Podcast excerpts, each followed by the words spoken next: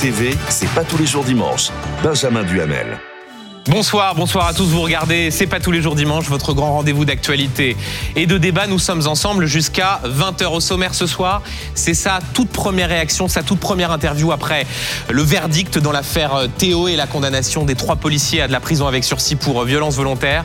Théo Louaka a choisi BFM TV pour s'exprimer. Quel est son état d'esprit?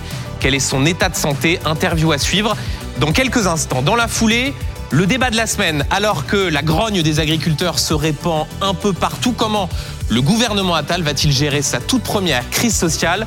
On posera la question à nos experts. Enfin, à 19h, comme chaque dimanche, vous retrouverez le duel du dimanche. Ce soir, face à face, l'ancienne ministre de l'Éducation nationale, Najat Vallaud-Belkacem, sera face au maire de Béziers, Robert Ménard. C'est pas tous les jours dimanche. Voilà le sommaire. On se retrouve dans un tout petit instant. À tout de suite. C'est pas tous les jours dimanche. Benjamin Duhamel. Vous regardez, c'est pas tous les jours dimanche. Le 2 février 2017, Théo Louaka s'interposait pendant un contrôle de police à Aulnay-sous-Bois. Il était alors frappé, notamment par un coup de matraque. La conséquence, une déchirure de 10 cm à l'anus et un handicap durable. C'est le début de ce que l'on a appelé l'affaire euh, Théo. 7 ans de procédure judiciaire, 10 jours de procès et un verdict qui est tombé ce vendredi, les policiers sont condamnés pour euh, violence volontaire à des peines allant de 3 à 12 mois de prison avec sursis. Théo Louaka a choisi BFM TV pour sa toute première réaction à ce verdict. Comment l'a-t-il vécu? Comment va-t-il? Quel est son état de santé? Où en sont ses, ses séquelles? L'interview de Théo Louaka accompagné de son avocat Antoine Vey, c'est un document exceptionnel BFM TV et c'est tout de suite. Bonsoir Théo Louaka. Bonsoir. Merci infiniment de nous accorder votre, votre première interview et votre euh, toute première réaction après le, le verdict et la condamnation des, des, trois policiers à des peines de 3 à 12 mois de prison avec sursis suite à votre mmh. interpellation violente en 2017, ce coup de matraque à l'anus euh, avec une déchirure de 10 cm qui vous a durablement handicapé. Je remercie également votre avocat, maître euh, Antoine Vey, d'être ici avec nous ce soir. Bonsoir Antoine Vey. Bonsoir. Euh, on va évidemment revenir euh, dans le détail sur la façon dont, vous avez vécu ce procès, sur votre état de santé, mmh. sur votre avenir. Vous avez eu 29 ans il y a quelques jours, je crois. C'était le premier jour de ce procès C'est ça. Euh, mais avant cela, une première question, euh, Théo Louaka. Quel est votre état d'esprit après la condamnation de ces trois policiers? Est-ce que pour vous, la justice a été rendue? Franchement, pour vous dire la vérité, moi, ma concentration à moi, c'était plus qu'ils soient reconnus coupables des faits qu'ils ont commis. Après, tout ce qui est les peines judiciaires et tout, ce n'est pas mon rayon. Si euh, les juges et les jurés ont estimé que c'était ça qu'ils méritaient, c'est mon travail en fait de juger. Moi, je suis content d'être d'avoir remis la vérité en place. En place. J'ai jamais menti dans cette, histoire. Et je suis très content que ça ait été entendu et qu'ils aient été punis. C'est-à-dire que, vous êtes satisfait que la justice vous ait reconnu un statut de victime C'est ça. Moi, c'est ce qui m'a porté le plus, c'était ça en fait. Montrer au monde que moi, j'ai été victime de ce qui m'est arrivé. Après, les sanctions, tout ça, je ne suis pas, je ne suis pas juge, ni, voilà. Je suis pour rien, quoi. Euh, on va rentrer dans le détail de la peine qui a été infligée à ces trois policiers, mais euh, juste avant, on le disait, les faits ont eu lieu en 2017.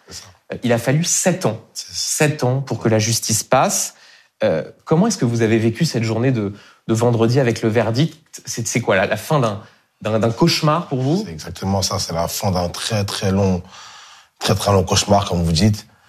Maintenant, euh, c'est la famille, c'est l'entourage, les gens qui sont soutenus depuis le début, qui, qui est plus satisfait que ce soit fini. Mm -hmm. Que voilà, c'était ce qui comptait plus en fait pour nous. C'est une sorte d'impression de voilà, soulagement. C'est que euh, que maintenant, si je vois mon avocat demain, ce sera pas pour ces choses-là. Je vais pas aller voir un expert à Paris ou quelque chose pour ces choses-là. C'est derrière nous, c'est déjà une très, très, une chose très importante pour nous. Hum. Euh, le policier, hum. responsable du, du, coup de matraque, euh, il a été condamné à un an de prison avec sursis. Euh, vous disiez tout à l'heure, la question des peines, c'est pas ma question, c'est celle des, des juges, des jurés, éventuellement des avocats.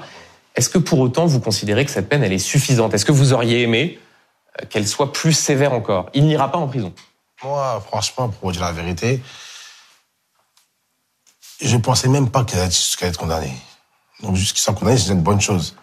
Maintenant, si les juges et jurés estiment que c'est une peine suffisante pour les crimes qu'il a commis, libre. Moi, je suis pas là pour dire euh, non, il mérite plus, il mérite moins. Dans tous les cas, je suis handicapé à vie. Moi, euh, qu'ils prennent 50 ans de prison ou qu'ils prennent... Je suis handicapé à vie, ma vie est déjà foutue. Ça veut dire que c'est pas ça qui va vraiment me soulager. En vrai, c'est vrai. Vous dites ma vie elle est foutue. Mm. Euh, vous considérez que quel que soit ce, ce verdict, même si tout à l'heure vous évoquiez un soulagement, de toute façon, ça ne changera rien à tout ça. C'est un soulagement plus pour ma famille et mon entourage. C'est parce que le fait que l'affaire soit finie, on n'en parle plus en fait. On n'en parle plus. En tout cas, on en, parle- on en parlera moins. Et il y y a un point final. Et moi, ma vie, elle reste pareille. Depuis le 2 février 2017, je suis handicapé à vie. D'abord, j'ai commencé avec une poche. Maintenant, c'est les incontinences. Et qu'il a en prison 100 ans, 200 ans ou 20 minutes, ça ne change rien. C'est un jour d'ITT pour Monsieur Castelin et, une un, et et un handicapé à vie pour moi. C'est ça le résultat de, cette affaire. Monsieur Castelin, qui est le, le policier responsable de ce, Exactement. de, de ce coup de matraque. Euh, juste avant de vous interroger, maître, sur les, les propos de votre, de votre client, malgré tout, je reviens sur ce qu'on a pu voir des scènes vendredi soir, euh, après le verdict, Mmh. euh, au, au palais de justice. On a vu des militants, Mhm. des familles de victimes, des collectifs aussi proches de vous, euh, des responsables politiques également, sur les réseaux sociaux notamment, qui étaient en colère, euh, qui disaient, voilà, une fois encore, la justice n'est pas passée. Une fois encore, c'est la preuve que dans ces affaires dites de violence policière, c'est l'expression qu'ils utilisent, la justice n'est pas assez sévère. Est-ce que vous comprenez leur colère? Je peux la comprendre. Je peux la comprendre parce que, pour vous dire, moi, je, je, je soutiens toutes les personnes qui m'ont soutenu. Maintenant, dans mon affaire, enfin, comme a dit ma sœur hier, c'est l'affaire de la société. C'est pas que mon affaire. Ça veut dire que les gens attendent une justice réelle par rapport à ce qu'ils ont vu et ce que les experts ont constaté. Maintenant, si aujourd'hui, ils estiment que ça vaut trois mois de sursis ou un an, c'est problématique. Parce que je pense que si quelqu'un d'autre, un- quelqu'un de normal aurait fait ça, les résultats n'auraient pas été le même. Après, voilà, c'est, ils sont policiers, je sais, chacun dit ce qu'il a à faire. Mais pour moi, ces gens ne, ne sont pas des policiers. Donc on aurait dû les condamner comme des gens normaux. Maintenant, euh, si, ça fait trois mois, deux, trois mois ou un an, c'est triste, mais c'est comme ça. Donc vous considérez qu'il y a eu une forme de traitement de faveur parce qu'ils étaient policiers? Sûrement. Sûrement. Et voilà, c'est le système qui est comme ça et on pas le choix. on, on reviendra dans un instant sur les, policiers. Maître Antoine Vey, euh, ce que met euh, en avant la défense euh, des policiers, c'est que Marc-Antoine C., donc responsable de ce coup de matraque, a certes été reconnu coupable de violence volontaire, mais pas d'avoir créé une infirmité permanente, c'est-à-dire un délit, mais pas un crime, ce qui fait notamment dire à votre confrère, Maître Thibault de Montbrial, que ce policier n'est pas un criminel, qu'il n'a pas violé Théo Louaka. Qu'est-ce que vous lui répondez? Au fond, il se semble se satisfaire lui aussi du verdict qui a été rendu par la Cour d'assises. Ouais, je, lui réponds qu'il y a en fait plusieurs mondes. Il y a le monde de la justice, le monde de la communication, et entre les deux peut-être le monde de la communication judiciaire. Euh, ce que chacun essaye de faire, c'est évidemment de tirer quelque chose de positif par rapport au résultat qui a été euh, obtenu, sinon il en fait appel. Euh, moi, depuis le début de la procédure, je- j'explique à Théo et à sa famille que le droit, c'est une qualification de fait qu'il faut établir. Euh, vous voyez, dans, dans, dans, dans le début de la procédure, on en a beaucoup parlé, il y avait cette qualification de viol. C'était pas fantaisiste, c'est une question qu'on s'est posée euh, au regard des blessures qui ont été infligées, du contexte. Et puis après, elle a été modifiée, euh, et euh, dans la communication, justement, pour que les gens commentent, euh, on dit ah mais ça veut dire que c'est pas un viol, sous-entendu c'est beaucoup moins grave. Et là, d'une certaine façon, on essaie de faire passer quelque chose qui est une condamnation pour presque quelque chose qui est positif. Donc, je pense que les gens qui nous écoutent, ils comprennent une chose, c'est que on sait de quel côté étaient les délinquants.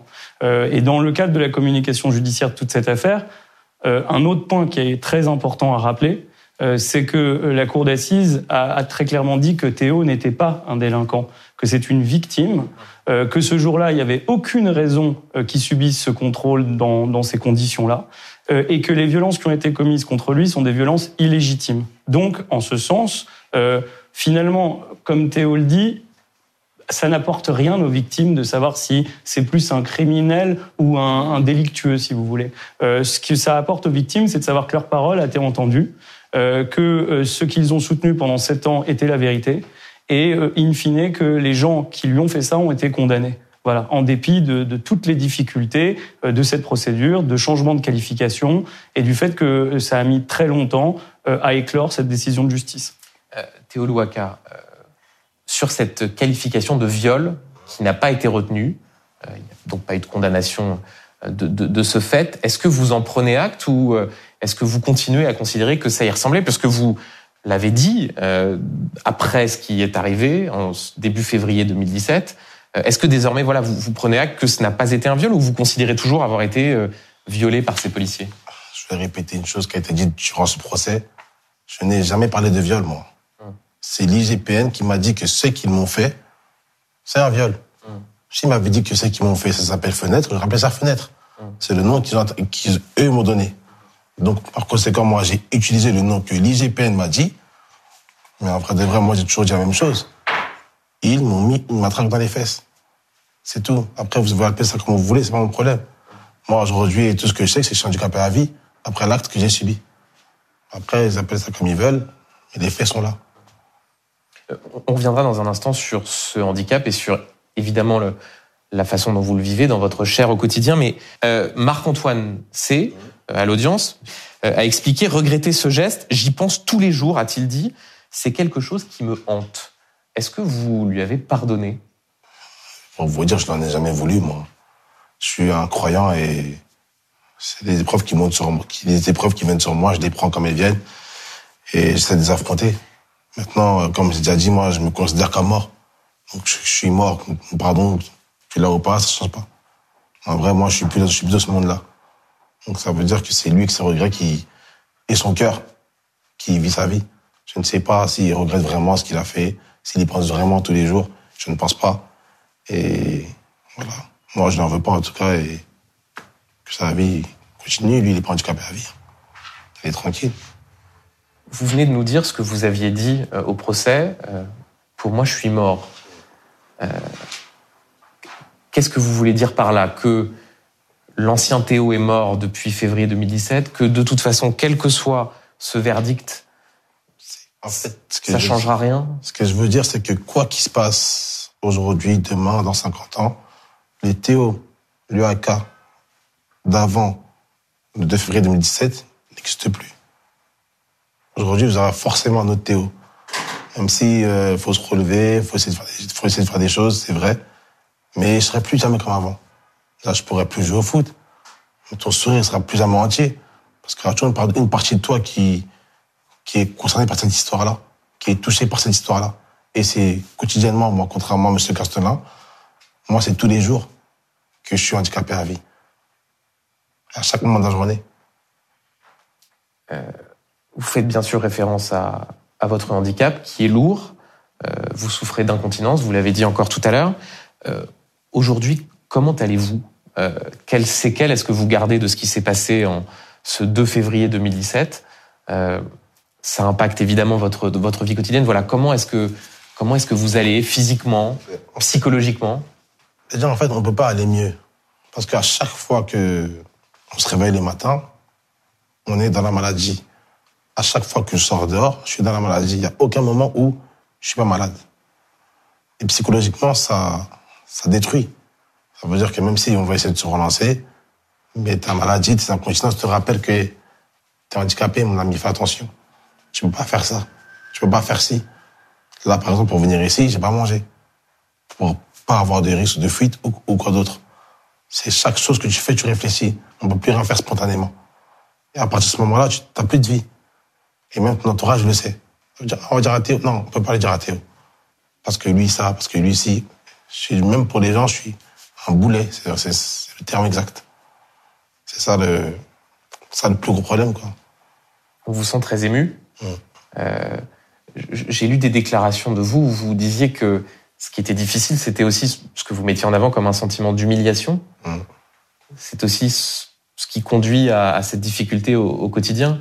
Vous, vous dites un, un, boulet pour votre famille, et en même temps votre famille est là, on l'entend, elle vous soutient, mais c'est difficile euh, comme ça d'avoir le sentiment d'être euh, d'être une charge pour votre pour votre entourage.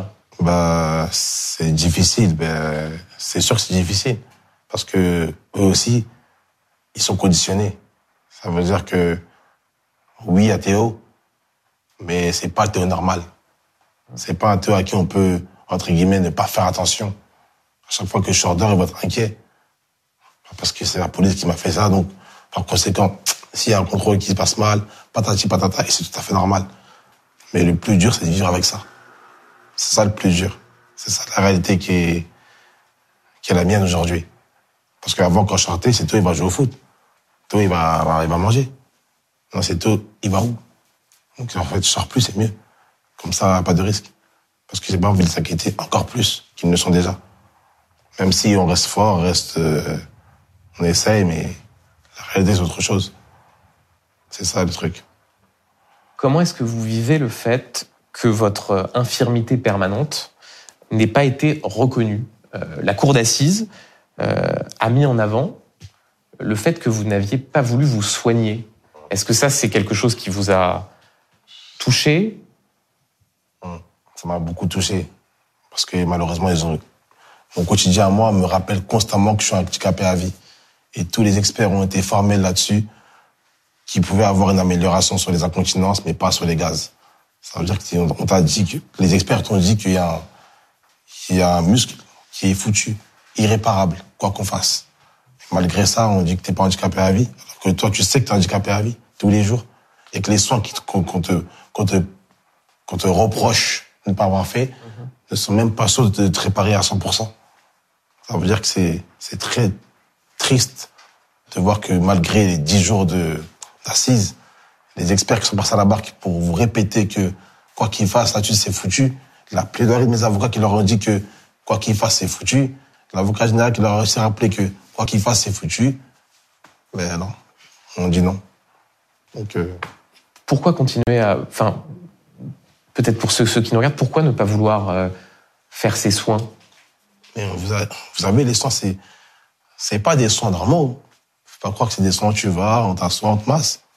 Non, tu mets des trucs dans les fesses. Ça veut dire que tu revis la scène qui t'a mis dans cet état-là, et en plus on te dit que c'est pas sûr que t'es guéri à la fin. Donc il se peut que je fasse tout ça pendant 4 mois ou 5 mois ou même un an, et qu'on ait le même résultat qu'aujourd'hui. C'est ça la réalité de ces soins-là. Parce que quand ils vous disent oui, il peut soigner, il peut soigner, mais non, c'est de la vérité. Il peut soigner, mais on est sûr de rien à la fin. Donc tu veux que tu me fasses encore opérer pour qu'à la fin tu me dises, moi en fait, on a essayé, mais on a raté. C'est ça le gros risque qu'il y a en fait dans ces soins. Antoine Vey, sur cet argument-là qui a été euh, soulevé par la, par la Cour d'assises, euh, il y a donc cette infirmité permanente, pour reprendre le, le terme de droit, qui n'a pas été retenue. Euh, est-ce que ça, c'est quelque chose qui vous choque ou est-ce que, au fond, c'est le, le, la logique de droit consistant à dire à partir du moment où les soins ne sont pas suivis, on ne peut pas établir avec certitude que c'est une infirmité permanente. Je suis pas sûr que ce soit exactement le cheminement qui a, qui a suivi la cour. Euh, D'abord, ça me choque pas parce que ça montre aussi euh, que les policiers ont été euh, jugés avec une certaine clémence. C'est évident et, euh, et qu'on a aussi entendu certains autres arguments que ceux qui ont été euh, véhiculés par Théo. Et donc, en ce sens-là, euh, la décision doit être acceptée et retenue. On peut, on peut comprendre qu'il y a aussi des débats et qu'il euh, a fallu que ces débats aient à leur terme pour rendre la décision. Après, sur le fond euh, du sujet, je crois qu'en fait, il y a une différence et qu'est-ce qui a été euh, retenu, c'est qu'il a une incapacité permanente. Mais je crois aussi que les jurés et les juges ont été très attentifs à, attentifs à un argument qui était d'envoyer le signal à Théo que s'il arrivait à reprendre le, le fil d'une vie, et ça les médecins et les experts l'ont dit, alors ses conditions de santé physiologiques vont s'améliorer. Et euh, je crois qu'une grande partie des débats ont été sur l'articulation entre le fait que quand on est marqué dans son corps à ce niveau-là, son esprit a du mal à, se soigner. C'est l'incurie, ça s'appelle. Il pense qu'il ne pourra pas euh, retrouver sa vie d'avant. Enfin, je crois qu'il vous l'exprime très clairement. Mais après, tout autour, on est plus optimiste. Et on, je pense que la Cour a aussi voulu lui dire, euh, vous pouvez retrouver votre vie d'avant. Donc, d'une certaine façon, vous voyez, ça c'est de la communication. Moi, j'y vois quelque chose de plutôt positif. Personne n'a envie d'avoir une infirmité permanente. Et peut-être aussi que la Cour et les jurés ont voulu lui dire par ce jugement, euh, avec euh, une nouvelle vie, des nouveaux, des nouveaux projets, ton état de santé va s'améliorer. Euh, je voudrais qu'on revienne sur le, au fond l'impact symbolique euh, qu'a eu votre affaire, également ce procès. Euh, vous êtes devenu le symbole de ce que certains appellent euh, les violences policières, et pourtant vous avez toujours euh, veillé à faire la différence entre ce qui vous était arrivé ce 2 février 2017 et la police en général. D'ailleurs, Maître Antoine Veuve, vous l'avez aussi rappelé. C'est toujours votre état d'esprit de, faire un distinguo entre ce qu'on a appelle l'affaire Théo et la police en général? Moi, vous savez, depuis toujours, je suis quelqu'un de super optimiste. Et ma série préférée, c'est Monk. Mais un jour, je, sais qu'il y aura un policier comme Monk qui va venir dans la police et qui va rendre tout le monde intègre. Il y a des mauvais policiers, il y a des bons policiers. Malheureusement, c'est juste que les mauvais policiers font plus de bruit. Mais il y a des bons policiers tous les jours. Parce que quand on a des problèmes, on est bien content qu'ils viennent nous sauver. Et quand on est à, l'autre côté, ben, c'est triste, mais c'est comme ça. Donc un jour, des policiers intègres vont se mettre en place et il y aura un beau système. J'espère en tout cas. Après, mon affaire, euh, malheureusement, il y avait tout qui était réuni pour voir un, entre guillemets, un système entier et intègre. je ne sais pas si tout le monde est content du résultat. Quand il y en a qui sont, mécontents, je les comprends. Comme il y en a qui sont contents aussi, je les comprends. Parce qu'il y en a qui sont en mode, ben, qu'on n'a jamais la police. On a au moins réussi à les condamner. Et d'autres qui sont en mode, ouais, mais c'est pas assez. Mais c'est un monde compliqué. On ne pourra jamais satisfaire tout le monde, de toute façon. Même s'ils avaient pris 30 ans, il y en a seraient pas contents. S'ils avaient pris 20 minutes, ils seraient pas contents. Donc, voilà, c'est ce que c'est, il faut vivre avec. Et, on voit ce, ce, sens de la nuance euh, qui est euh, frappant, mais quand, quand certains utilisent ce procès pour faire le procès de la police, dans l'absolu, euh, ils se trompent? Bah, bah oui, qu'ils se trompent pour moi. Parce qu'il y a des policiers qui sont venus nous voir qui m'ont dit, c'était pas mes collègues. Eux, on les connaît pas. Eux, c'est des mecs bizarres. Mm. C'est pas des policiers. Donc ça veut dire que les policiers ont quand même, quand même une partie humaine, parce qu'à la base, un policier, c'est un humain avant tout, et qui savent faire la différence des choses. Une question encore sur ce, sur ce policier. Euh, Marc-Antoine C., le policier responsable du coup de, du coup de matraque, euh, il ne pourra ni exercer sur la voie publique, ni porter une arme. Euh, il risque désormais d'être radié de la police nationale. Est-ce que vous souhaitez qu'il ne soit plus jamais policier ou est-ce que, au fond, vous considérez qu'il a droit à une deuxième chance? Non, non, non, alléluia. Qu'il ne soit plus policier, c'est mieux pour tout le monde. Parce que tout le cinéma qu'il a fait pendant dix jours, croyez-moi, c'est pas sa nature. Qu'il soit plus policier, c'est mieux pour tout le monde. Franchement. Donc vous souhaitez qu'il soit radié de, la police nationale Très mieux. Euh, Théo Louaka, euh, dans la salle d'audience, était notamment présent euh, Michel Zecler, producteur de musique, violemment interpellé par des policiers dans les locaux de son studio. La mère de Naël, aussi, ce jeune garçon dont la mort à Nanterre en juin dernier, tué par un policier, avait abouti à plusieurs jours d'émeute. Qu'est-ce qu'ils vous ont dit? Est-ce que vous avez eu des échanges avec eux? Bah, Oui, hein. bah, ils m'ont apporté leur soutien, en premier lieu. Ils m'ont apporté leur soutien et ils m'ont dit bah, bah, de rester fort. Peu importe les résultats, il faut rester digne on essaye de faire les choses et aussi, aussi venir voir comment ça peut se passer pour eux. Mhm. Parce que qu'on veut ou non, on est à peu près sur le même canal. Et j'espère pour eux que ça va, qu'ils vont être satisfaits du résultat. Parce que c'est pas évident. C'est long, c'est dur. Il faut être patient. Et c'est pas tous les humains du monde que cette patience-là. J'espère qu'ils vont obtenir justice et qu'ils pourront aller mieux dans leur vie. C'est compliqué. Vous avez parlé de ce rêve que vous aviez d'être footballeur. Euh, vous avez aujourd'hui 29 ans. Vous dites 29 ans quand on veut être footballeur, c'est vieux, euh, même si c'est pas vieux, 29 ans, c'est jeune même. Euh, de quoi sera fait demain pour vous Comment est-ce que vous voyez les, les jours, les mois, les années à venir? Est-ce que vous avez des envies? Est-ce que vous vous dites voilà, j'ai envie de, de, de, travailler dans tel ou tel secteur J'ai des projets. Est-ce que, est-ce que vous commencez à avoir ces idées-là? Non. Moi, je, suis, c'est les foot ou rien, quoi. Après, devenir avocat, c'est compliqué. Trop de livres à lire. Mais avocat général, j'en parle encore moins. Donc, ça va, je préfère rester dans ma chambre pour l'instant. Je vais regarder mon J'ai fini ce matin, mais je vais recommencer. C'est le cas à faire, pour l'instant. Mais il y a peut-être cette, euh, possibilité que les choses, euh, sinon s'apaisent, du moins que cette parenthèse judiciaire vous permette euh, de, de prendre un nouvel, euh, ça, je nouvel élan j'attends que les jurys passent, parce qu'ici, il faut appeler le neuvième jour. Hum. Et voilà. Après ça, on verra. Puis il y a un enjeu qui, qui se présente, c'est aussi celui de la réparation. Euh, il faut comprendre qu'une victime en France euh, bah, va devoir mener un deuxième combat, c'est celui de la réparation. Donc il y a des institutions, la CIVI à saisir, il y a un procès qui va se dérouler pour avoir cette réparation. Et, et c'est pas neutre parce que vous êtes quand même privé de toute possibilité de vivre pendant un long moment. Euh, vous, vous parlez de la chose sous l'angle, je dirais presque humain et psychologique, mais il y a un enjeu travail. Euh, Théo, c'était quelqu'un qui, qui, qui, aspirait à bien gagner sa vie. Euh, il avait un contrat de footballeur euh, et clairement, on va rentrer aussi dans une phase pour comprendre comment on indemnise les victimes en France quand ils sont victimes de, de pareils faits. C'est-à-dire qu'aujourd'hui, concrètement, comment est-ce que vous, vous vivez? Vous vivez donc chez vos parents? Est-ce que vous, vous n'avez pas de revenus? Si, je suis MDPH, reconnu handicapable plus de 80%. Mm -hmm. Mais c'est pas ça qui était prévu. Moi, quand, quand, mon père et ma mère ils m'ont dit va jouer au foot, c'est va jouer au foot. Mm. C'est pas pour gagner 900 euros. Oui. Quand mes frères et mes sœurs m'ont accompagné dans ce processus-là, va jouer au foot.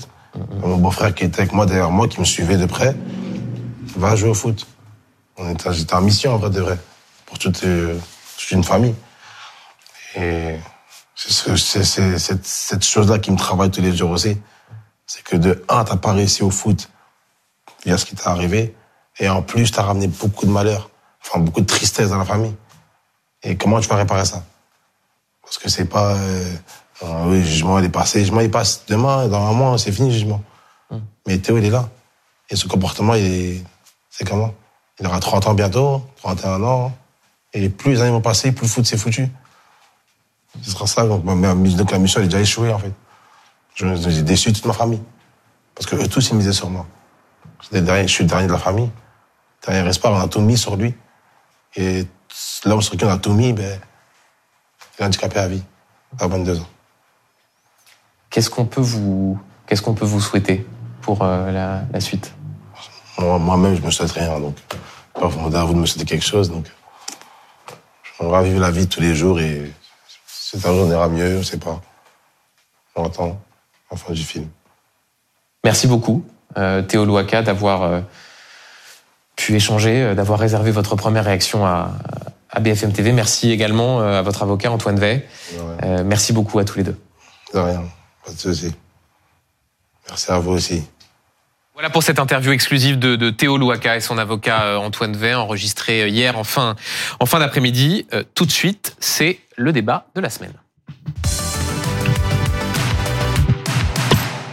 Et dans le débat de la semaine, on va parler de cette grogne des agriculteurs qui euh, commence à se répandre. Comment le gouvernement Attal peut-il gérer sa première crise sociale alors que le moment politique est délicat pour lui? On dira aussi euh, un mot de cette semaine politique qui va arriver et notamment d'une décision qui doit être rendue. Ce sera jeudi, celle du Conseil constitutionnel sur le projet de loi immigration. Euh, je présente mes invités. Ils sont nombreux. Je suis très heureux de les, les accueillir. Bonsoir, Catherine Ney. Bonsoir. Éditorialiste qu'on ne présente plus, évidemment. Je rappelle le titre de votre ouvrage, Secret de vie aux éditions euh, Bouquin. Bonsoir, Emmanuel Ducrot. Bonsoir, Benjamin. Vous êtes journaliste à l'opinion, spécialiste de ces euh, questions d'agriculture. Sur l'agriculture, justement, je présente Étienne Fourmont. Bonsoir, Étienne Fourmont. Bonsoir. Vous êtes agri-youtubeur dans la Sarthe. Vous élevez des vaches laitières. Exactement. Et euh, vous êtes auteur du livre Peace and Food, édition Hugo Doc. Enfin, je salue Benoît Hamon. Bonsoir Benoît Hamon. Bonsoir. Ancien candidat à l'élection euh, présidentielle et euh, Guillaume Tabar, éditorialiste politique euh, au Figaro. Juste avant de vous interroger donc sur cette crise qui couve, on va aller sur le terrain retrouver Nicolas Laurent sur l'A64 à Carbone. On est au sud de Toulouse. Nicolas, les agriculteurs continuent de bloquer l'autoroute avec leurs tracteurs et ils ne comptent pas partir de sitôt, c'est ça? Oui, ils sont d'ailleurs de plus en plus nombreux. Benjamin, on sent bien que les différentes prises de parole politiques n'ont pas apaisé leur détermination, que ce soit celle de Gabriel Attal hier, celle de Marc Fesneau tout à l'heure, et puis cette réunion aussi entre le préfet et les leaders de ce mouvement. Ils sont toujours aussi déterminés. On va continuer de leur donner leur parole. Je suis avec Thierry. Oui. Vous êtes là ce soir. Est-ce que vous serez là demain déjà? Bien sûr, tout à fait. Demain, cette nuit, ça fait plusieurs nuits que j'ai passé ici. Trois nuits, et tout demain, je continue d'être là. Il y a une réunion demain entre le Premier ministre Gabriel Attal et les syndicats agricoles. Vous en attendez quoi? J'attends des bons résultats, j'espère. Des bonnes décisions, il faut prendre. Et ensuite, euh, il faut que ça aille bien mieux et monter à Paris s'il le faut. Euh, il faut continuer cette mobilisation. Il y a beaucoup d'agriculteurs effectivement qui nous parlent de Paris. Ça, c'est peut-être la prochaine étape. On ne sait pas vraiment si ce mouvement il va durer. Ce qui est sûr, c'est qu'il se structure, il s'organise. Il y a beaucoup de stands de nourriture, par exemple, de réchaud également, parce que certains agriculteurs vont passer la nuit ici, vont dormir dans leur tracteur pour la quatrième nuit consécutive. Nicolas Laurent, vous êtes avec euh, Dorine euh, Jarnias. Catherine Ney, je me tourne vers vous. Euh, mm. Vous racontez dans votre livre des portraits de personnalités de la, de la vie publique. Euh, quand on est responsable politique à haut niveau, euh, mm. une crise sociale avec des agriculteurs, c'est sans doute parmi les choses les plus difficiles à gérer. Euh, c'est ce à quoi doit se préparer, se prépare déjà le, le, le gouvernement Attal Oui, parce que des, des crises d'agriculture, des, des, agriculteurs mécontents, c'est quand même, il y en a eu, c'est souvent arrivé en France. Mais là, ce qui est intéressant, c'est que d'abord, il y a la situation française et que c'est un mouvement qui se généralise en Europe, pour des raisons d'ailleurs toutes nationales. Mais là, en France, on voit bien que les agriculteurs, ils en ont.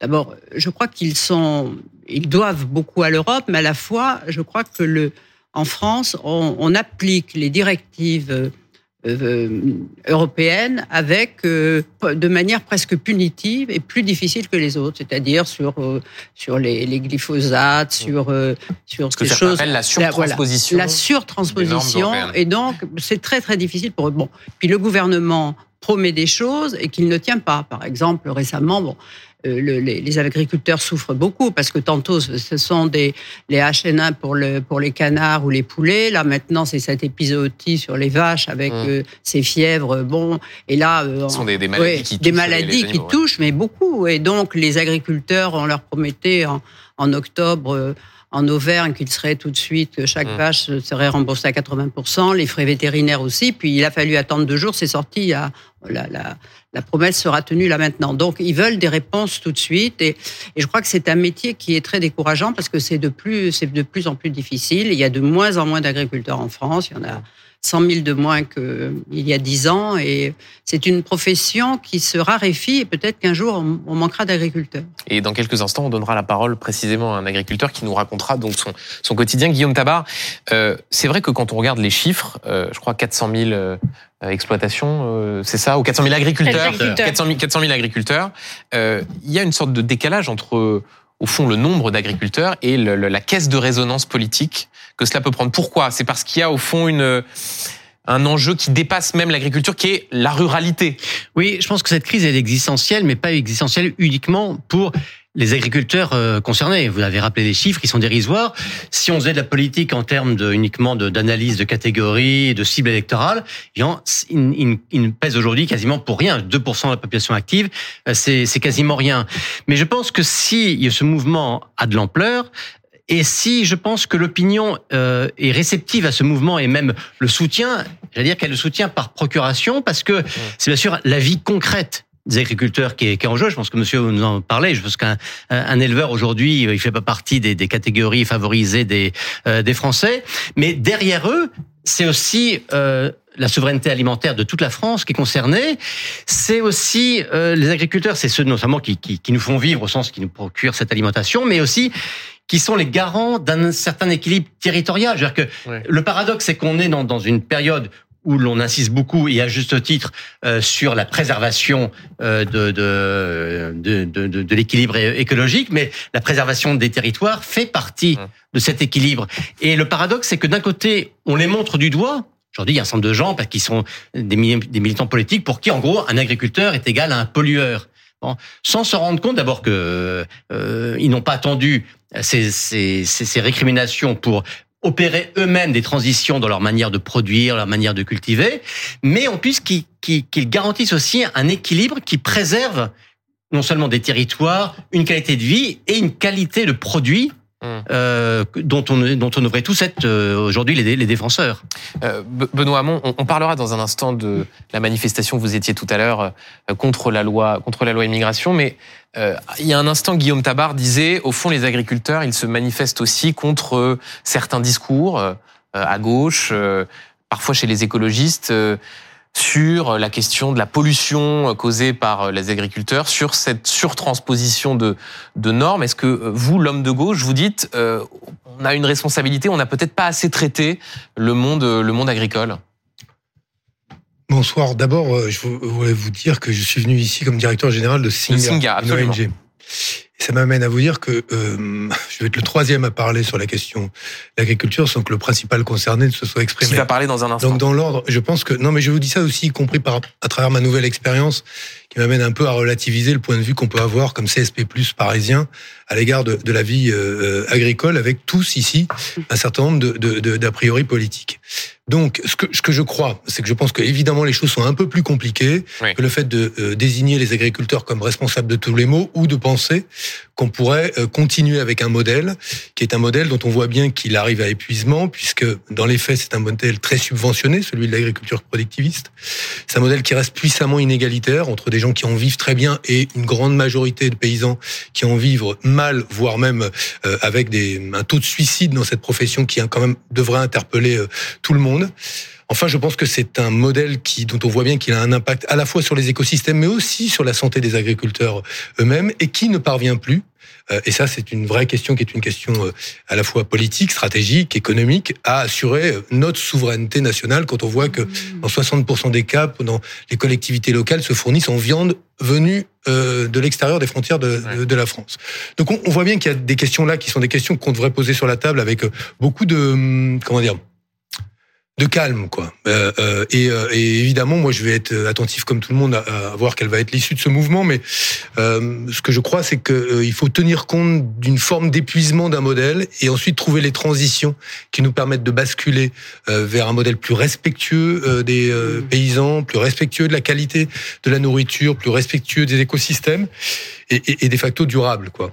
Euh, Étienne Fourmont, vous êtes donc sur ce plateau euh, le représentant de, de cette agriculture, de ceux qui contestent et qui, et qui protestent.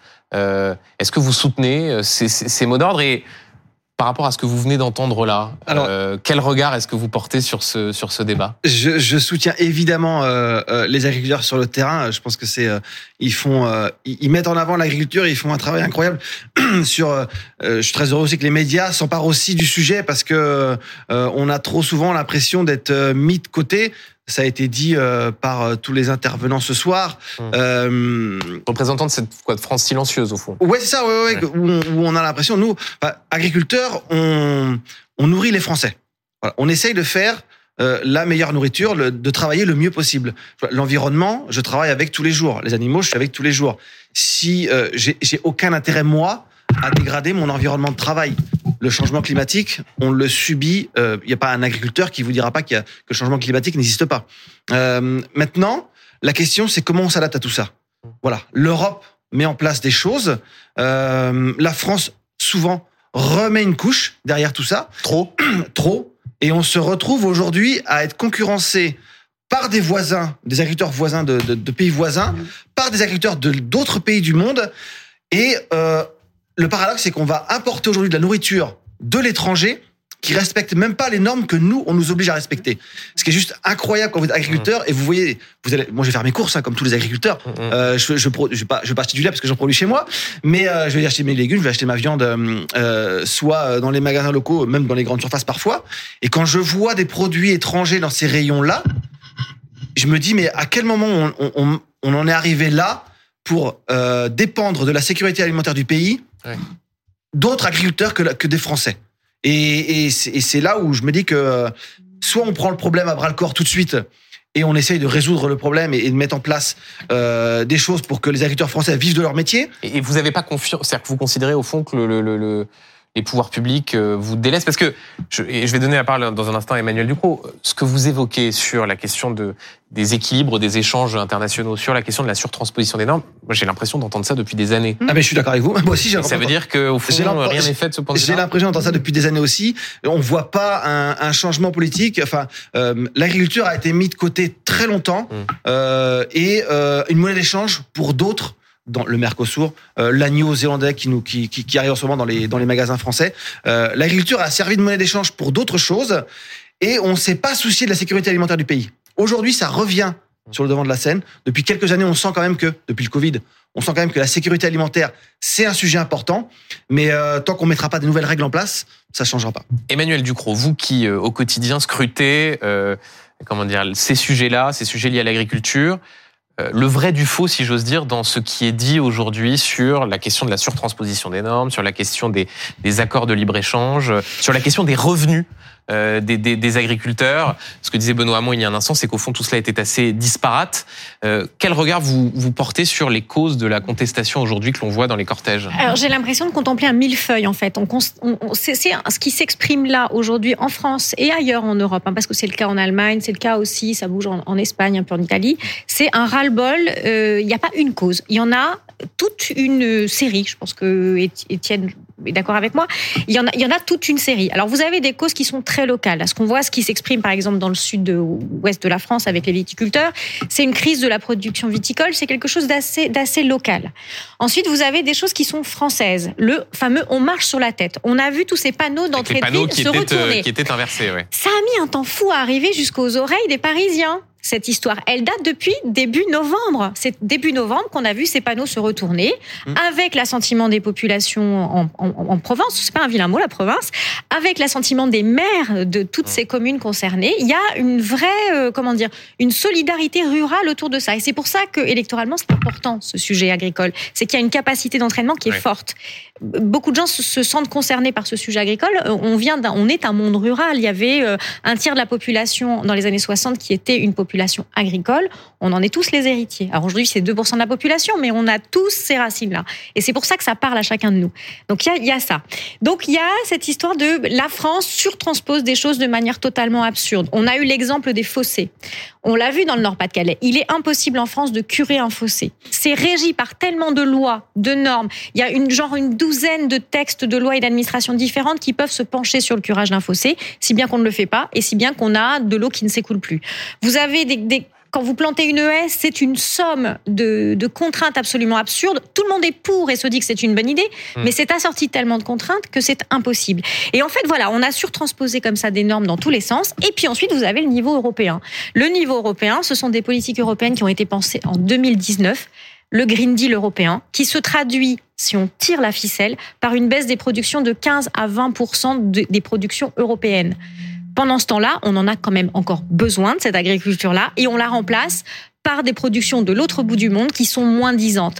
Alors moi, je veux bien qu'il y ait une crise du modèle productiviste européen. À mon avis, c'est pas ça le problème. C'est que, que, on a, ce que, ce que oui, dire, non, on a un, la... on a un problème en Europe qui n'est pas une crise du productivisme, qui est une peur de la production. L'Europe n'assume plus, n'assume plus d'être un un continent qui produit de l'agriculture.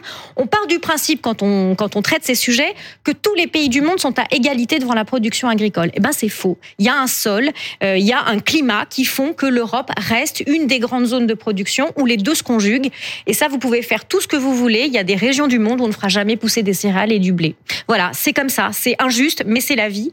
Et l'Europe doit assumer le fait qu'elle a cette richesse productive. Je, voudrais rebondir sur l'exemple que vous utilisiez sur les panneaux inversés. Mm -hmm. Parce qu'au fond, euh, on ne peut pas ne pas penser à, aux signaux annonciateurs de la crise des Gilets jaunes qui consistait à mettre un gilet jaune devant le, le pare-brise. Catherine Ney, est-ce que vous y voyez des, des, des similitudes? Le, les similitudes, oui et non, parce que les Gilets jaunes, ça a été un mouvement spontané qui manquait d'organisation, qui ne s'est pas perpétué parce que justement, il n'y avait pas de chef et pas de leader. Mmh. Et bon, tandis que les agriculteurs, ils ont des syndicats, ils sont syndiqués, et il y a déjà, euh, ils ont l'habitude de, de, parler ensemble, il y a des cohésions au moins régionales, il y a plusieurs syndicats, et c'est un mouvement organisé qui n'a pas besoin des Gilets jaunes. D'ailleurs, je crois que certains Gilets jaunes sont venus un peu les mmh. voir sur la dent et se sont fait, on a dit, on n'a oui. pas besoin de vous. Bon. Mais tout ce qu'on vient de dire, euh, c'est quand même. On a, on a grandi avec l'idée qu'on était le premier euh, pays agricole européen. Et puis maintenant, on voit quoi? Qu'on importe des poulets, qu'on n'est pas autosuffisant en matière de, de porc, alors qu'avant, euh, euh, c'était on exportait en Chine, on était très content, on exporte toujours un peu, mais beaucoup moins. Que quand on veut avoir, euh, avoir des, élever des cochons, et eh bien au-delà de 120 120, 120 Uni, unité, unité. Eh bien, vous êtes, oui, eh bien, vous êtes considéré comme une comme une industrie avec des avec des des, des règles et des, une fiscalité comme si vous étiez une, une, une donc ça, on marche sur la tête et, et ça tombe, c'est-à-dire que les, les les les règles, les normes, ça tombe de tous les côtés et les, les gens deviennent fous. Plus les promesses, tous les discours qui ne sont pas suivis. Donc c'est une c'est une c'est une c'est vraiment une une, la profession qui subit tout de plein fouet, à la fois ses règles et puis quand même les climats où selon les régions, la sécheresse, pas la sécheresse, trop d'humidité, ça varie tout le temps. Donc c'est ça rend fou. C'est une propriété, c'est une, c'est une vraiment une profession qui peut rendre fou Ouais. ceux qui aiment ce métier. C'est une fois vous vouliez. Oh, Non mais c'est exactement ça, c'est-à-dire que la volaille, la volaille, c'est c'est c'est juste incroyable ce qui se passe en France avec la volaille. Euh, on a perdu, je sais plus, je crois 50% de la production en France Mm, de volaille. Euh, C'était euh, et, et, et les gens consomment aujourd'hui de plus en plus de volaille. Mm, oui. Voilà, les gens mangent de plus en plus de poulet aujourd'hui. Voilà. Donc elle vient du Euh, Brésil. Et ça vient voilà. du Brésil, Voilà. ça vient d'Ukraine. Alors je comprends qu'on aide l'Ukraine parce que c'est la guerre en Ukraine et c'est normal qu'on les aide. Mais le problème c'est qu'on va importer du poulet ukrainien euh, en France aujourd'hui et ça va concurrencer nous nos, élevages aujourd'hui en France et ça va ouvrir des marchés à la Russie parce que bah, ce poulet ukrainien qui allait ailleurs avant, bah, il, va, il vient chez nous et la Russie prend ses parts de marché. Je voudrais juste di- dire un mot, euh, avant de parler des autres défis du, gouvernement pour cette semaine, des méthodes des agriculteurs. Euh, il y a donc le blocage de cette autoroute, la 64. On a vu aussi ce qui s'est passé à Carcassonne avec une direction de l'environnement qui a été, euh, je sais pas comment on peut dire, plastiquée. En tout cas, il y a eu des explosions, les vitres ont été soufflées. Euh, euh, il n'y a pas de perte, il n'y a pas de victimes, il n'y a pas de victimes euh, euh, humaines, mais il y a des dommages matériels. Euh, je vais être volontairement un peu provocateur, euh, Benoît Hamon. Est-ce qu'on ne passe pas certaines méthodes aux agriculteurs là où, quand si cela concernait d'autres catégories, on dirait que c'est absolument inacceptable? Bah, si vous posez la question, c'est que vous avez la réponse.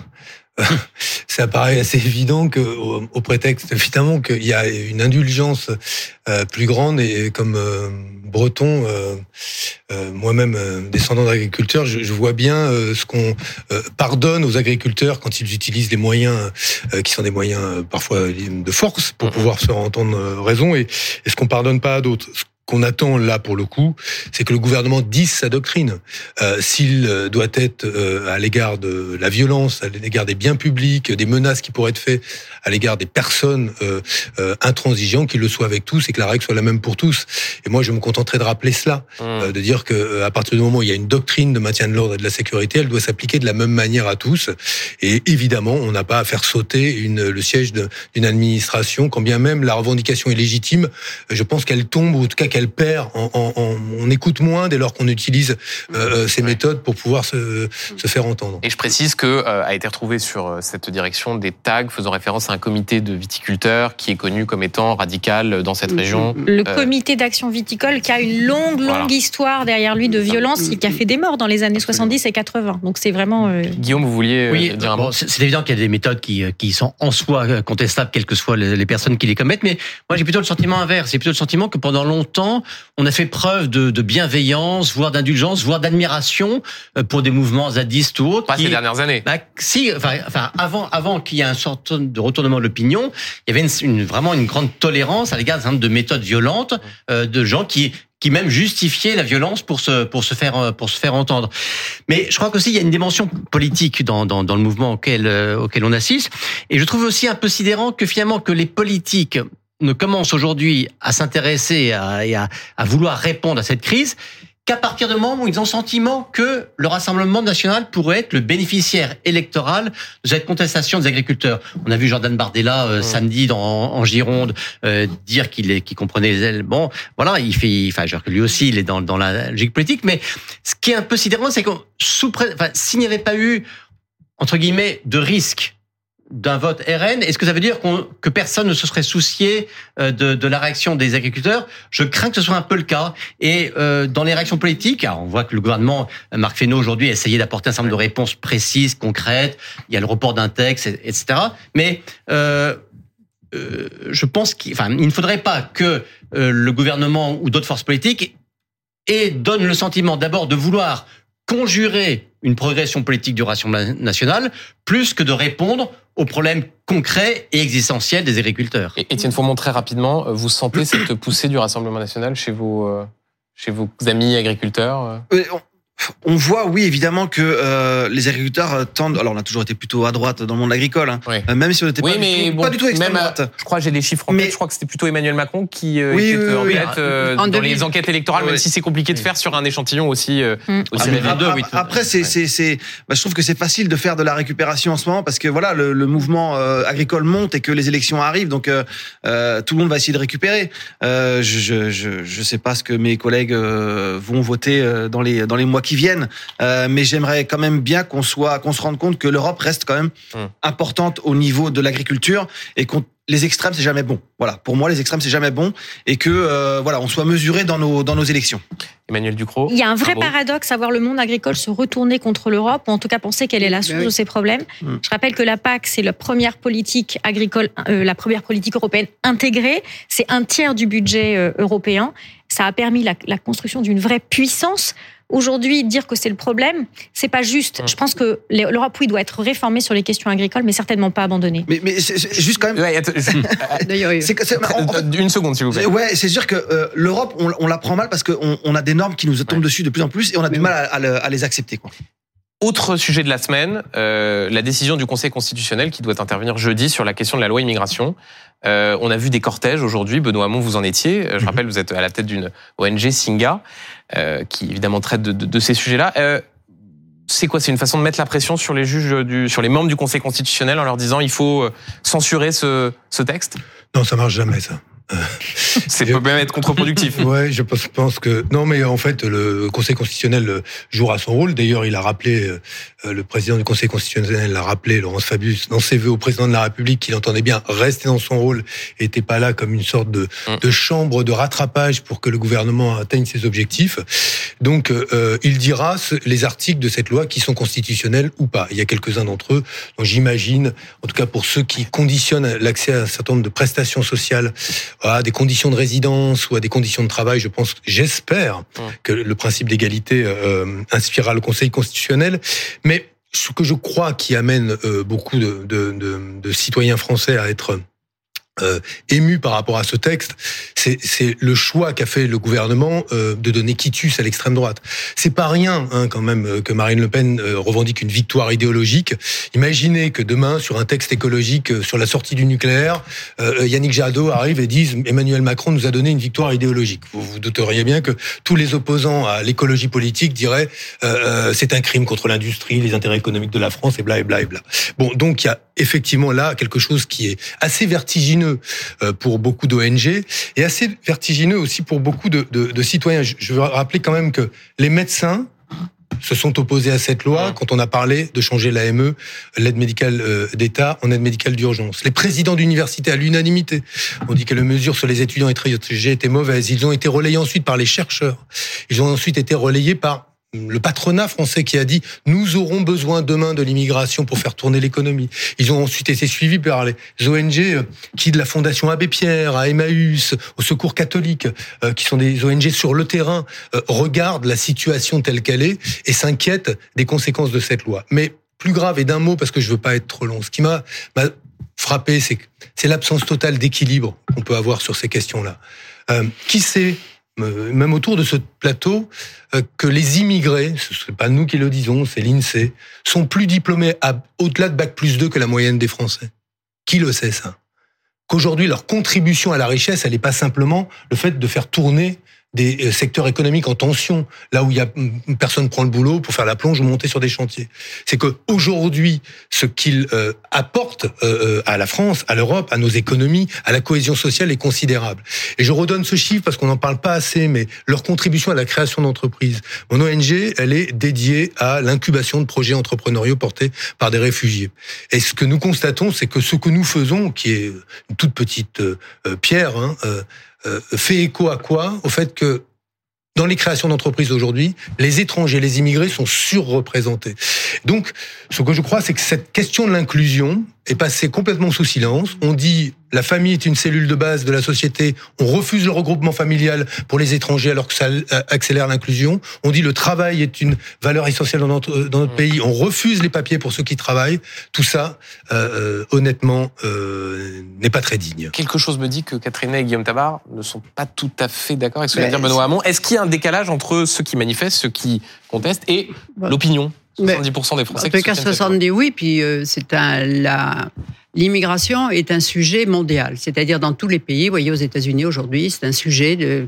C'est quoi? C'est bien sûr, les chaque pays a besoin d'immigrer. On peut dire que l'Allemagne même, elle a besoin de 500 000 comme elle a, elle n'a pas assez de, elle, sa population vieillit et qu'elle ne renouvelle pas sa population, le dit carrément, il faut 500 000 travailleurs immigrés qui viennent euh, aider pour la croissance allemande. Bon, chez nous, euh, je veux dire, là, ce qui fait peur aux Français, c'est cette immigration qui n'est pas jugulée, qui, euh, qui, et qui fait que ceux qui n'ont pas le droit d'asile restent en France. Et c'est très difficile. Alors certains, on peut leur donner un travail. On est très content.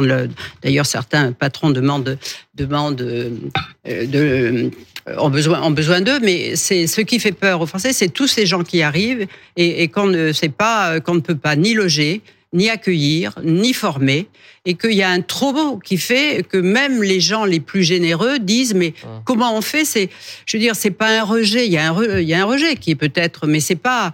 C'est comment euh, trouver un équilibre entre ceux dont on a besoin, dont on ne dira pas, voilà, mais et ceux que ceux qui sont là et qu'on ne peut pas. euh, et on ne peut, on peut pas rép- répondre à, leur, à, leur, à leurs besoins, quoi. Voilà, c'est ça. Il n'y a pas de logement, il n'y a pas. Guillaume? Oui, moi ce que je trouve paradoxal, c'est que les adversaires les plus les plus virulents contre Marine Le Pen euh, lui donnent quitus aujourd'hui de son argumentaire. Il, est suffi, il a suffi que Marine Le Pen dise ah cette loi immigration nous donne raison, de dire bah voyez euh, c'est donc bien que nous avons une loi de- de- d'extrême droite. Pour prendre un exemple dans un autre domaine, j'ai souvenir que lorsque dans sa campagne présidentielle, euh, Emmanuel Macron dans son fameux meeting à Marseille avait repris le mot de planification écologique. Euh, Jean-Luc Mélenchon, dans notre tour, avait dit ah, voyez, hein, il a enfin compris, il reprend nos mots, il est, il est bien temps, alors qu'il a fait le contraire jusqu'à présent. Mais en tout cas, Jean-Luc Mélenchon revendiquait une victoire sémantique et donc politique d'une expression reprise par le président. Pour autant, je ne suis pas sûr, et aujourd'hui, vous-même, vous diriez que la politique écologique d'Emmanuel Macron n'est pas celle de LFI. Là, de la même manière, il suffit que euh, Emma- Marine Le Pen revendique euh, une victoire dans ce texte pour qu'on dise cette loi immigration nous impose la préférence nationale. Non, préférence nationale, c'est de dire qu'il y a un certain nombre de choses qui sont accordées aux Factuellement, il y a un distinguo qui est fait avec sur la question des aides au logement, sur Non, la mais, question mais pas de. Non, mais dire de, de- de toute une série d'allocations Aucune- selon que vous êtes étranger ou non, français. aucune de ces aides ne seront interdites aux Non, étrangers. Vous devrez être sur le territoire depuis plus longtemps. La préférence nationale, c'est ça. Ensuite, que des curseurs soient modifiés sur des délais euh, pour pour accorder ces aides. Tout comme en matière de regroupement familial, il y a strictement rien qui remette en cause le, le regroupement familial. Il y a un certain nombre de critères euh, de disposer d'un Passer de travail. 18 à 24 mois. Voilà. Ouais, oui, mais- bon, non mais genre on, on fait bouger Mais- les curseurs. On ne remet pas en cause euh, Ah oui, mais Guillaume un principe. Tabar, oui, mais- Et, et le juste un dernier mot. Euh, euh, vous êtes bien placé pour savoir que le le le enfin le, le RSA, mais le RMI initialement ne sont pas des mesures euh, votées par le Rassemblement national, ce sont des mesures de gauche et dont la gauche est, c'est, c'est, euh, est, est fière, et qui, qui, qui aujourd'hui font partie du patrimoine politique commun. Ces mesures-là prévoient des décalages de- dans la mise en œuvre au- euh, Et selon qu'on soit français Benoît ou étranger. Répond, vous Alors, répondez à. D'abord, on, on parle là Guillaume, de prestations euh, sociales qui sont dites contributives, c'est pour lesquelles on cotise. Et la vérité, c'est que la préférence nationale est bien inscrite dans ce texte. Qu'est-ce, pourquoi est-ce que c'est là encore, je reprends le mot vertigineux, c'est que oui, une partie des étrangers, seulement une partie des étrangers sera exclue du bénéfice d'un certain nombre d'allocations, dont les allocations familiales. Mais nous avons créé un précédent qu'utilisera n'importe quel gouvernement d'extrême droite dès lors qu'il a été créé sous ce gouvernement pour étendre à de nouvelles catégories d'étrangers, voire même à de nouvelles catégories de Français, l'exclusion du bénéfice de ces, de ces prestations sociales. C'est pour ça que c'est c'est- c'est extrêmement grave. Et puis, je veux juste redire quand même, euh, euh, euh, Catherine Ney a dit une- quelque chose de tout à fait vrai et sur lequel je n'ai aucun désaccord. Il y a un changement d'échelle des migrations internationales. Mm. 60% en 30 ans. Elles ont augmenté de 60% en 30 ans, dans tous les pays. C'est incontestable. Je, mais je constate que, en dépit d'une augmentation des politiques pour euh, empêcher les migrations internationales, ça ne change rien. D'ailleurs, vous noterez que le Brexit a été voté contre l'immigration et que l'immigration a doublé doublé depuis le Brexit, que Madame Meloni a été élue l'extrême droite contre l'immigration et que l'immigration a continué d'augmenter. Donc vous pouvez choisir des politiques les plus restrictives. La réalité, c'est que vous allez peut-être faire baisser l'immigration légale, vous faites augmenter l'immigration illégale. Première chose que, que je voulais vous dire, mais c'est une donnée. C'est pourquoi? Parce que euh, le monde est plus connecté, l'enseignement supérieur est mondialisé, il y a davantage aujourd'hui d'inégalités, le réchauffement climatique qui ne joue pas encore un rôle important jouera aussi un rôle important dans les années à venir dans les migrations internationales. C'est une donnée. Mais là où vous, je ne suis pas d'accord avec vous, Madame Ney, c'est que vous dites on ne peut pas. Et ça, c'est pas vrai. Ouais. Moi, j'ai été, je suis dirigeant d'une ONG pendant euh, euh, plusieurs mois. Je participais à des réunions avec les représentants des entreprises, les représentants des collectivités locales et l'État pour l'accueil et l'inclusion de 100 000 Ukrainiens. Pas un ne dort dehors, parce qu'on a pu. Donc on peut. La vérité, c'est qu'on ne veut pas. quand, les- quand il y a eu un million de Syriens en Allemagne, qui est pas plus doué que nous, a priori, ils ont été inclus parce qu'ils ont décidé de mettre les moyens pour le faire. Un million d'Ukrainiens en plus en Allemagne derrière. Donc on, peut, il y a un choix politique aujourd'hui qui est proposé par ce gouvernement. Et je propose d'ailleurs qu'on reconnaisse que c'est une option, qu'on ne se cache pas derrière le on ne peut pas. La France peut parfaitement le faire. On a le droit de dire, et là on ne sera pas d'accord, on ne veut pas. Mais que celles et ceux aujourd'hui qui disent stop à l'immigration disent on ne veut pas et ne s'abritent pas derrière un on ne peut pas qui est une parfaite euh, qui, qui, qui, qui correspond à rien et, vraiment honnêtement il y a une capacité d'accueil dans ce pays qui va bien au-delà de ce que veulent aujourd'hui hélas les responsables politiques français. Et euh, avant d'accueillir nos, nos débatteurs, Catherine, un mot d'abord de réponse à, à Benoît Hamon et sur les, les conséquences politiques si d'aventure le Conseil constitutionnel décide de censurer une partie de, de ce texte. C'est quoi la, la droite et l'extrême droite va tout de suite dire, vont tout de suite Mais dire, c'est bien la preuve qu'il faut changer la Constitution? Je ne sais pas ce qui va se passer. En tous les cas, j'ai trouvé que le président, euh, que lorsque la loi a été votée, il a dit j'assume. Euh, Olivier Véran a dit il n'y a pas, il y a rien de déshonorant. Et après, pour le président a dit mais je vais quand même demander au Conseil constitutionnel de m'arranger ça parce qu'il y a des choses Mm. qui me plaisent pas. C'est ça qui est qui est une loi où on assume sans assumer. Vous voyez, c'est ça qui me gêne le plus dans le fond. Que veut faire euh, vraiment le, le président? C'était ça. Alors là, je ne sais pas ce que va ce que va décider le Conseil constitutionnel. Est-ce que ça change quelque chose? En tous les cas, cette cette loi avait été préparée par le par le Sénat. Ça a commencé par le Sénat et il y a eu un vrai là un vrai différent entre la droite et la Ouais. gauche de la Macronie et ça a fait plutôt ex- exploser la Macronie parce que les choses ne sont pas dites clairement. Voilà, c'est ça Et ce sera un des enjeux de cette semaine. Merci Oui. euh, à tous d'être venus. Je rappelle, Benoît Hamon, patron de l'ONG Singa, Emmanuel Ducrot. On vous lit dès demain sur la question de l'agriculture dans l'opinion. sur ce sujet-là. Guillaume Tabar, on vous lit évidemment dans les colonnes du Figaro. Merci beaucoup, euh, Oli- Étienne Fourmont, d'être d'être venu et on aura l'occasion de reparler de cette crise sans doute. Et merci beaucoup, Catherine. Et je rappelle votre excellent livre, Secret de vie, aux éditions euh, Bouquin, et on aura aussi l'occasion de revenir sur cette actualité euh, politique. J'accueille tout de suite sur ce plateau et ils vont arriver et s'installer en même temps nos débatteurs, nos duellistes du dimanche pour le duel du dimanche. Et je suis heureux d'accueillir sur ce plateau Najat Vallaud-Belkacem. Bonjour. Anci- bonjour, bonsoir. Ancienne ministre de l'Éducation euh, nationale, vous êtes présidente de l'ONG One et France Terre d'Asile. Et je salue également sur ce plateau Robert Ménard, maire de Béziers. Bonsoir Robert Ménard. Bonsoir à vous. On, on va parler des, des sujets que, que l'on vient d'aborder, la question de l'agriculture, la question de, de l'immigration, mais comme nous avons une ancienne ministre de l'Éducation nationale sur ce plateau, j'aimerais qu'on on aborde d'abord la question de l'école. Euh, on parlera dans un instant de la polémique autour de, de, de la ministre, également autour de l'établissement Stanislas, mais, mais d'abord revenons un instant sur les mesures qui ont été annoncées par le président euh, sur l'uniforme, sur l'apprentissage de la Marseillaise, sur l'éducation civique. Euh, vous avez été assez critique sur ces annonces, Najat Vallaud-Belkacem. Pourquoi? Parce que c'est pour vous, c'est euh, l'école d'avant-hier? Euh, sur les mesures que vous venez de rappeler, c'est-à-dire donc vous avez dit uniforme, marseillaise et euh, enseignement euh, civique. Je crois même n'avoir rien dit tellement je trouve cela absurde, dérisoire euh, et vraiment. Quand on regarde ce que sont les enjeux de l'école aujourd'hui, si vous voulez, on peut les reprendre, on peut les relister. Donc la Marseillaise, en fait, les enfants l'apprennent déjà, mais il faudrait com- commencer par lire les programmes pour savoir que c'est le cas. Euh, L'uniforme, si c'est pour dépenser euh, de nouveaux milliards d'euros, comme on le fait euh, déjà avec le service national universel, euh, je pense qu'il y a des besoins un peu plus pressants du côté de la rémunération des enseignants qu'il faudrait augmenter, du côté des chauffages qu'il faudrait euh, monter dans certaines salles de classe qui sont euh, à moins 9 degrés en ce moment même pour enseigner. Enfin, vraiment, il y a, tellement de besoins. Comment est-ce qu'on peut se perdre dans des colifichés En fait, tout ça, c'est des colifichés, l'uniforme euh, en particulier, évidemment, euh, qui ne règlent rien, ni des questions de niveau d'exigence, ni d'inégalité sociale entre les élèves et du fait que les destins soient gravés dans le marbre dans ce système scolaire à deux vitesses. Donc, euh, en fait, moi, tout ça, c'est de la société du spectacle euh, à laquelle euh, Monsieur Macron nous a habitués maintenant, mais franchement, euh, ça, c'est vraiment préoccupant. Robert Ménard vous répond. J'ai lu quelque part que vous disiez, vous venez de le redire, au fond, euh, par exemple sur l'uniforme, ça va pas tout régler. Personne ne pense que ça va tout régler. Vous croyez, le maire que je suis, il y a 6 000, 7 000 enfants dont, dont on s'occupe dans l'école primaire et maternelle. Je pense pas un instant que ça va tout régler. Je pense qu'il y a un certain nombre de petites mesures qui nous aident à régler les problèmes. Sur l'uniforme, moi j'en ai beaucoup parlé puisqu'on va commencer à Béziers. On a déjà choisi euh, l'uniforme pour pour quatre D'ailleurs, on peut peut-être, euh, Robert Ménard, regarder, parce que, si vous voulez, tout à fait transparent, euh, en vue de ce débat, vous nous avez transmis les euh, images de ces uniformes, des uniformes que vous proposerez donc aux, aux- aux enfants à Béziers, puisque vous avez candidaté pour cette phase d'expérimentation.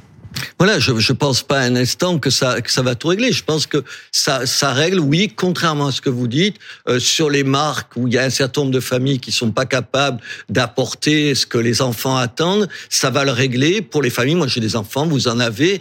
Euh, souvent, on a des débats sans fin le matin sur comment il faut s'habiller. Ce problème, il n'existera plus. Sur le la caractère communautaire d'un certain nombre de vêtements, on n'aura plus ces questions. En plus, vous êtes gonflé de dire que, ça- que ce serait de l'argent gâché. Pardon.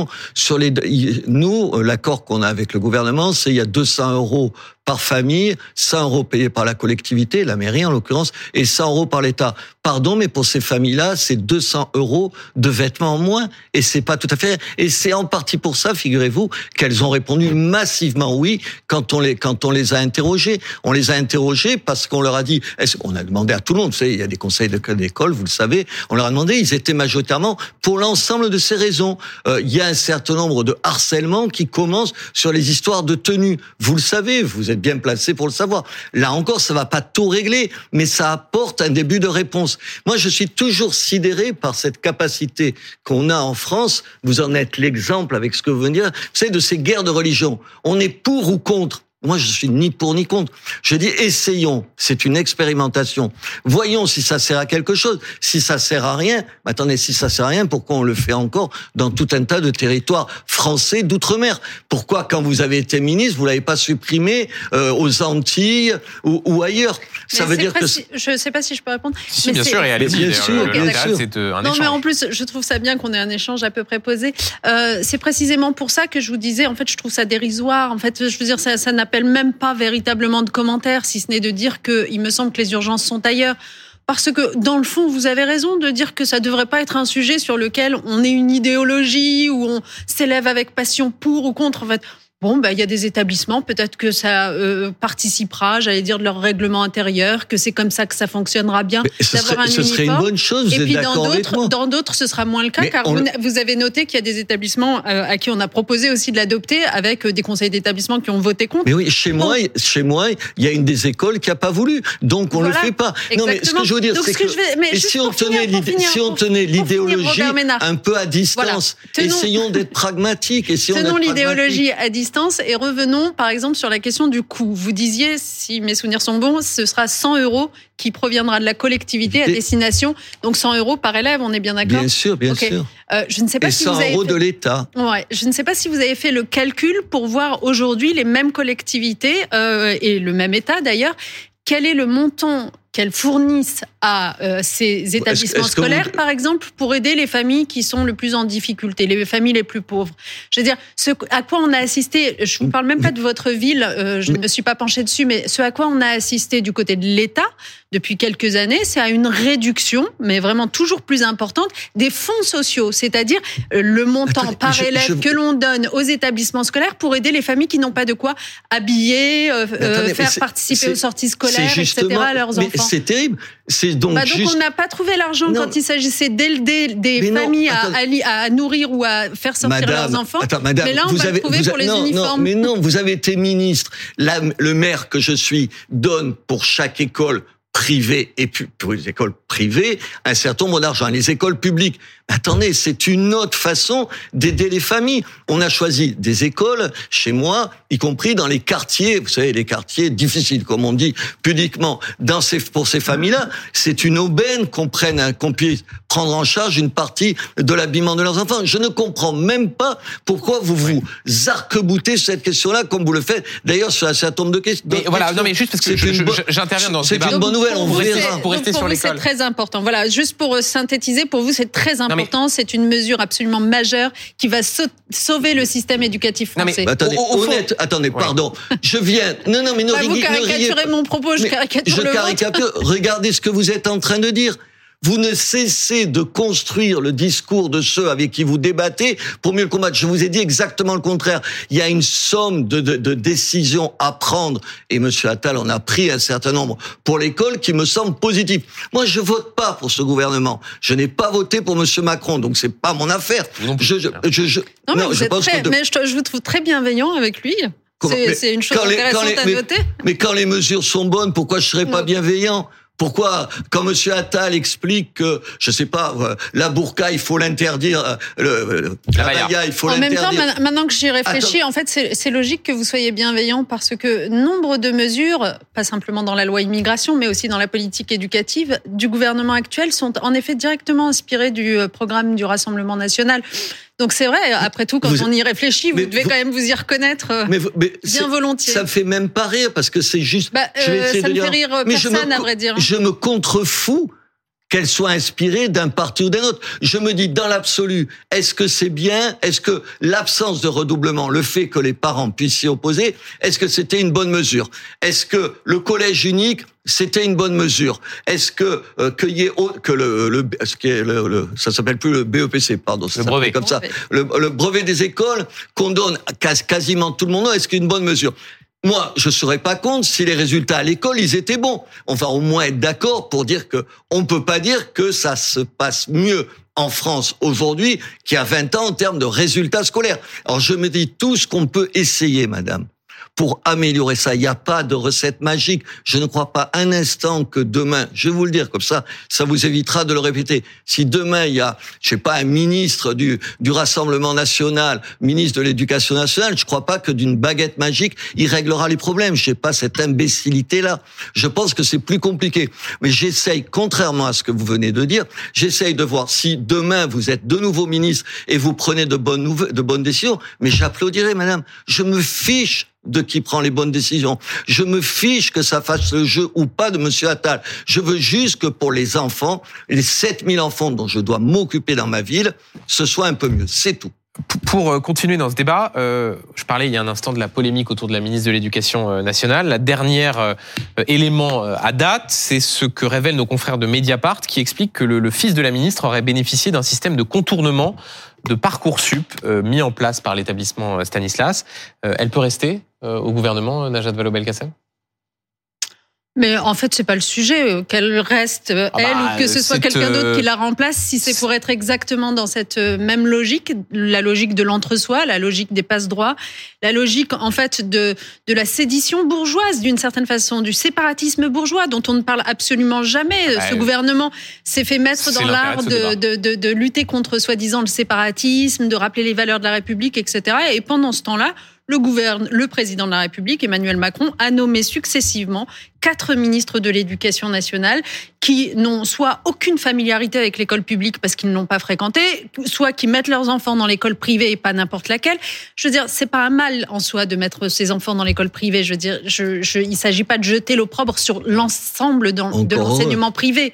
Encore heureux. Mais le sujet, c'est qu'à un moment donné, euh, l'éducation nationale publique, c'est quand même le gros de la politique publique en matière d'éducation. C'est 80% de la politique publique en matière d'éducation.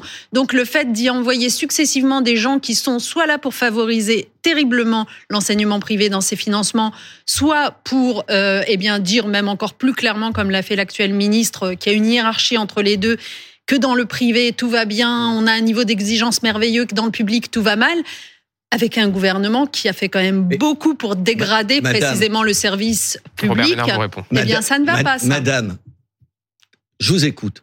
Oui, Il y a 50. j'en suis ravie. Il y a cin- non mais écoutez-moi alors. Oui, je vous Il y a- écoute aussi. Il y a allez, soyons- 50, il y a 50 à 60 des Français qui, s'ils le pouvaient, mettraient leurs enfants dans le privé.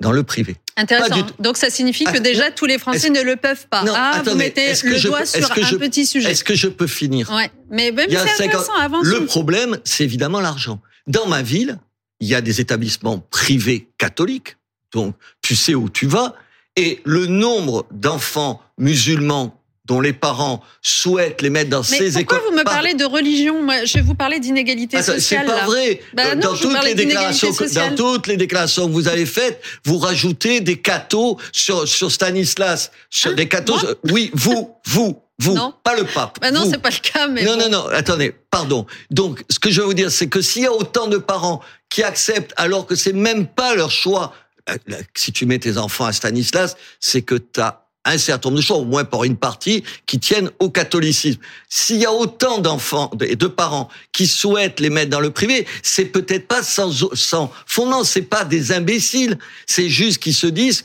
que malheureusement, moi je vous le dis malheureusement, dans les écoles publiques, il y a des problèmes, il y a des problèmes de un des arguments qui était manifestement pas le bon qu'elle a utilisé, qui était pas le bon en, lui- en ce qui l'a concerné. Il y a des non-remplacements, il y a une insécurité, il y a une absence d'autorité de, qui, qui est le produit d'un système, pas des profs les uns après les autres. Je les connais, moi, les profs. dans- Est-ce que vous vous dites pas, peut-être plutôt que de transformer d'un coup Stanislas, c'est le, le diable incarné, et cette ministre qui a manqué un peu de jugeote comme ministre, elle dit, elle parle comme une maman pourrait parler, oubliant que juste depuis, depuis trois heures ou quatre heures ou une, deux jours, deux jours, elle était ministre de l'éducation nationale. Mais, monsieur Ménard, attendez, euh, peut-être que vous pourriez vous demander, vous avez été ministre, quel échec pour qu'aujourd'hui il y ait tant de parents qui veuillent aller dans le privé. C'est pas votre échec que personnel, mais c'est une longue suite d'échecs. Sinon, ils resteraient dans le dans le dans le public les parents si tout allait bien,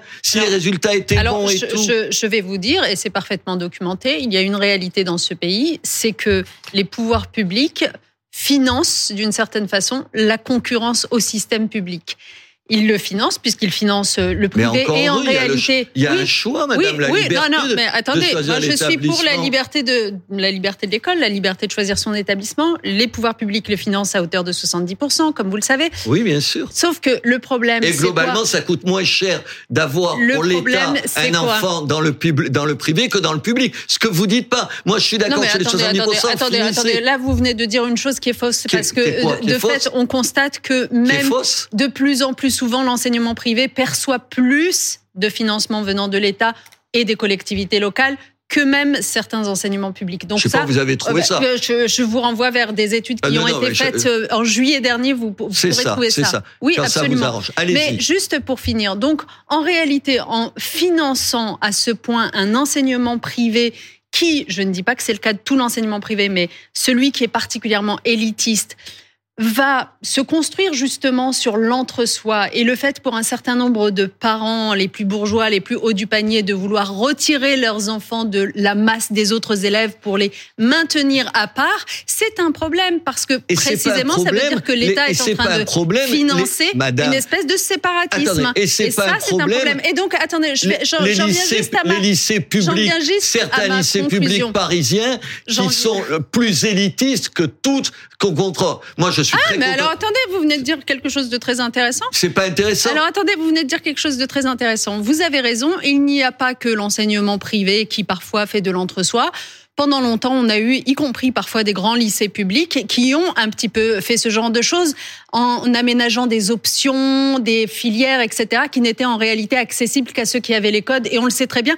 Et d'ailleurs, au cas où ça vous intéresse, puisque vous m'interrogez sur mon bilan de ministre de l'Éducation, tout ce que j'ai fait, c'était euh, sur le collège à l'époque, c'était justement mettre fin à tous ces mécanismes qui créaient une éducation à deux vitesses, où certains avaient les codes, les options, les filières, et se retrouver avec des heures d'enseignement bien plus grandes. Et généralement, c'était pourtant les enfants les plus avantagés que les autres. Mais que- attendez, je vais, je vais, je vais refermer cette parenthèse. Oui, je vais refermer cette parenthèse pour vous dire Comment que, pour dire vous ça dire que, pour vous dire que, là où l'enseignement privé, à mon avis, euh, pourrait contribuer bien mieux à une forme de cohésion nationale qu'il ne le fait aujourd'hui, c'est en respectant à son tour des objectifs de mixité sociale. Maintenant que le gouvernement s'est mis dans la panade comme il s'est mis avec euh, ses soi-disant sorties de route qui n'en sont pas de l'actuel ministre de l'Éducation nationale, il faudrait que ce gouvernement se penche très sérieusement sur comment est-ce qu'on lutte contre ce séparatisme social et scolaire. Juste vous Comment parliez- vous parliez de sortie de route et j'aimerais- la mixité sociale Attendez, C'est véritable. quand même terrible. Vous Bah, avez voilà. été, vous avez été ministre de l'Éducation nationale nom de Dieu, pourquoi vous en êtes pas occupé Alors, si ça vous Et intéresse. vous avez changé quelque chose Alors, si ça vous intéresse, soyez- soyons je m'en sérieux. suis Vous pourriez dire au moins, Mais bien on aurait sûr. pu mieux faire. Non, j'ai pas, du tout. Non, Non, pas du tout. parfait, Je vais vous dire. Non, non, non. Tout ce qu'ils font, bah c'est très Oui, bien. bien sûr. Mais enfin, je- mais, mais monsieur C'est moi, Ménard. si vous me demandiez, est-ce que Ménard. maire, j'ai tout réussi, j'aurais pas Ménard. l'outrecuidance de vous dire oui. Voilà, mais vous savez quelle est la différence entre vous et moi C'est que vous changez de conviction comme de chemise. Moi, je n'en change pas. Donc, ce que je défendais lorsque vrai. J'étais ministre, ce que je défendais lorsque j'étais ministre, j'y crois toujours, je le défends toujours, et donc je suis en mesure, avec beaucoup de cohérence, de vous dire, ministre de l'Éducation nationale, j'ai agi sur la question de la mixité sociale. En plaît, s'il vous plaît, 2017, juste- je termine juste d'une phrase. En que j'aimerais qu'on avance. 2017, C'est pas un débat il ne vous a pas bilan, échappé euh, qu'un autre gouvernement est arrivé au pouvoir, un certain monsieur Blanquer que vous avez porté au nu, etc., dans vos retournements de veste permanents, qui a défait tout ce que nous avons fait sur la mixité sociale. Voilà, c'est pas compliqué, il suffit de lire On- le dossier pour on, le on comprendre. renverra aux Français qui Avant diront de- si oui, votre bilan Avant était positif. Bien sûr. D'ailleurs, ils continuent à voter pour votre parti. On l'a vu. S'il vous plaît. Avant d'aborder un autre sujet, je voudrais juste qu'on écoute ce que la façon dont se défendait le patron de cet établissement, Stanislas. C'était ce matin euh, euh, interviewé par Philippe Godin dans le live BFM. Pas dire que le- le- les justifications soient tout à fait convaincantes. Écoutez le patron de Stanislas. La, la question de Stan, c'est pas une question de savoir si on condamne l'homosexualité ou pas l'homosexualité. Sauf que c'est un délit. C'est- L'homosexualité aujourd'hui. Ce n'est pas un délit, euh, l'homosexualité Non, la condamnation et dire que l'homosexualité est une maladie, J'entends bien. C'est bien pour ça que ces propos ne sont pas acceptables. Voilà. donc ils ne sont pas fidèles à vos valeurs. Ils ne sont pas fidèles à l'obligation légale, d'ailleurs, surtout. Mais vous les Parce vous partagez sur le rappeler. fond. Vous venez de la rappeler. Vous les partagez sur le fond. Mais sur le fond, c'est pas la question.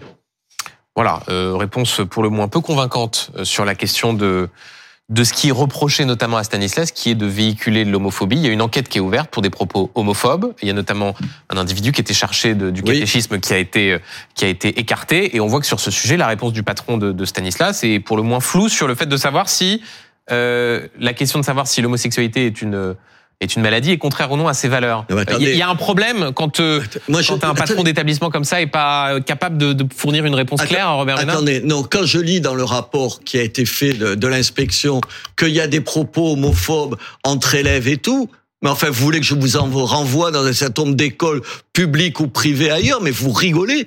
Mais enfin, il y a combien de temps vous n'avez pas mis les pieds dans une Mais école pour pas voir comment les des enfants... élèves. Mais arrêtez de dire n'importe quoi. Ce qui est reproché à Stanislas, c'est pas mais des attendez. propos homophobes venant Non, des élèves.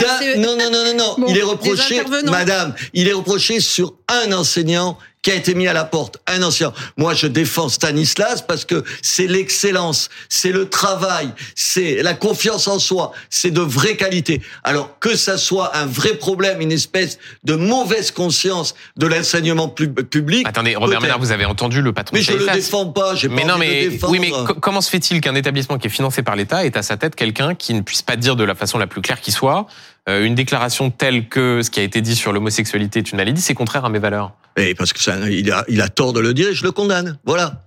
Et c'est- Qu'est-ce que vous voulez que je dise de plus? Non, mais Que je trouve ça stupide et que je ne comprends pas qu'on puisse encore tenir des propos sur l'homosexualité de ce type-là. Ça me paraît hallucinant et ça me gêne pas de le dire. Et C'est bien. Non, non, arrêtez avec votre condescendance, c'est bien. Et vous, ce serait bien de temps en temps de vous demander si vous êtes jamais trompé dans la vie. Mais non, ça, va être au-dessus de vos forces. Moi, quand des gens qui sont, qui peuvent être, y compris mes amis, des gens dont je me sens proche, disent des conneries, je n'ai aucun problème à dire. Et pire, ou mieux, vous choisissez, je peux le dire de moi-même, figurez-vous. On va aborder un autre sujet, la question de la fronde des agriculteurs, euh, la grogne qui se qui se répand euh, euh, en France. Pour alimenter ce débat, je voudrais vous faire écouter ce que disait hier le Premier ministre Gabriel Attal à ce sujet. Il échangeait avec un agriculteur. Écoutez. Il faut que vous puissiez vivre de votre travail. Parce que vous l'avez dit, s'il y en a qui connaissent le sens du mot travail, c'est quand même nos agriculteurs et nos éleveurs. Parce que là, on n'est pas euh, on compte les 35 heures ou autre. C'est du, du temps permanent pour son exploitation et pour les Français. Et, et garantir la rémunération, c'est quoi? Ça veut dire faire en sorte que dans toute la chaîne, avec la grande distribution, le consommateur, etc., il puisse y avoir une juste part pour les agriculteurs.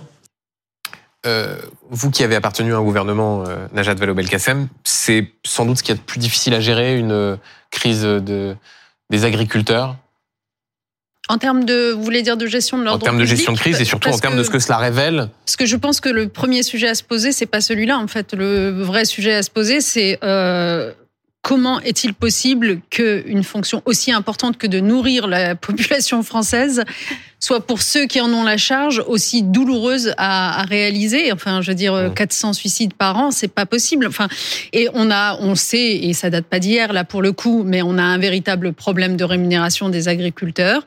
Euh, on a un véritable problème avec ce marché de l'agriculture qui est devenu un marché mondialisé, euh, euh, dans lequel il y a forcément du dumping sur les prix. On a vu l'augmentation évidemment de leurs charges et en même temps, ils vendent de plus en plus à perte. Donc moi, je pense que le gouvernement là-dessus est vraiment interpellé pour euh, agir rapidement, même si c'est aussi dans le cadre d'une politique européenne que ça se joue. Mais euh, avant de me poser la question, en effet, de l'ordre public, je, me, je, je, regarde un petit peu ce qu'est la réalité, le quotidien. J'en ai beaucoup dans ma région, en plus euh, des agriculteurs qui sont confrontés à, à, la fois à cette question de la, la, trop faible rémunération, qui vivent sous le seuil de pauvreté pour beaucoup d'entre eux, mais aussi euh, aux effets du changement climatique. On a vraiment euh, une transition à adopter et on va peut-être en parler. Moi, ce qui m'inquiète beaucoup dans les discours que j'entends autour de cette mobilisation, c'est euh, de tout ramener à la question euh, euh, des normes qui seraient vraiment trop exagérées, trop écologiques, etc., etc. Je pense qu'il faut aller, en effet, vers une véritable transition, y compris dans l'intérêt des agriculteurs eux-mêmes et de leur santé. Vous disiez oui sur la question de ces normes écologiques. Chez moi, aujourd'hui, il y a des manifestations. Il y a 15 jours, vous savez, il y a des viticulteurs qui sont allés dans des, dans des hypermarchés euh, per, euh, faire des opérations caddie gratuits, vous avez compris, euh, ils, ils, empêchent les gens de euh, d'encaisser et tout. Vous avez vu à côté de Carcassonne, il y a le comité d'action viticole, on sait ce que c'est dans le Midi, il y a eu des morts, il y a eu des morts. Et là, qui a, euh, peut plastiquer, qui a, qui a plastiqué une direction de l'environnement à Carcassonne. Il y a, une exaspération dont vous ne pouvez pas imaginer ce qu'elle est vous ne pouvez pas imaginer. Euh, les gens, ils sont à bout. Moi, je les ai réunis. J'ai réuni dans ma mairie tellement je vois comment ça se dégrade, à la fois les distributeurs, les négociants et les, et les agriculteurs, les, en l'occurrence les viticulteurs. Il t'amène une bouteille, le viticulteur, et il te dit de 75 centilitres du vin de chez moi, qui est pas un vin à 50 euros la bouteille. Mmh. On lui a payé, vous savez combien, le vin? 70 centimes. Ah, ça, Comment il peut vivre avec ça mm. Comment il peut vivre avec ça Il te dit, il te dit, ah, regarde, à côté de chez moi, moi j'habite à côté de l'Espagne, Béziers c'est à 100 km. En Espagne, il y a un certain nombre de produits mm. qui sont interdits en France. On les utilise, qui aident à faire des rendements plus importants et à baisser. Mais Najat Vallaud-Belkacem vous dit euh, pointer du doigt les normes écologiques excessives c'est une mauvaise chose. Mais attendez, ils en peuvent plus. Moi, je vais vous donner un exemple pour que ce soit précis. Il y a 25, vous savez, il y a une remontée du, du sel de, de, dans les, dans les, dans les cours d'eau qui détruit l'agriculture chez moi. Des milliers d'hectares qui sont détruits par le sel. Il y a Qu'est-ce qu'il y a? Il y a 20 ans, il y a 30 ans, on arrivait à mettre, vous savez, des, des, des barrages filtrants pour empêcher que l'eau salée remonte. Elle remonte chez moi jusqu'à 10 kilomètres des embouchures. Aujourd'hui, pour, les écologistes, oui, parce qu'ils les emmerdent. Pour les écologistes, c'est impossible aujourd'hui de le faire. Ils sont en train de crever de ça. Aujourd'hui, on n'en peut plus. On nous a vendu, je vais vous dire chez moi, ils l'ont fait parce qu'ils essayent de faire les choses bien. On leur a dit, il faut vendre du vin bio. Vous savez, donc il faut se... Tra... Maintenant, ils n'arrivent plus à le vendre. Le bio est pas vendu plus cher que le reste du vin, alors qu'il coûte, vous vous en doutez, plus cher à produire ils en peuvent plus des écologistes. On n'en peut plus des normes. Et on n'en peut plus on n'en peut plus du moi, poids que... d'une écologie. Madame moi je suis les agriculteurs heureusement qu'ils sont là pour entretenir nos paysages pour entretenir toute la campagne et tout. Mais attendez il y a une écologie punitive qui est insupportable qui les tuera.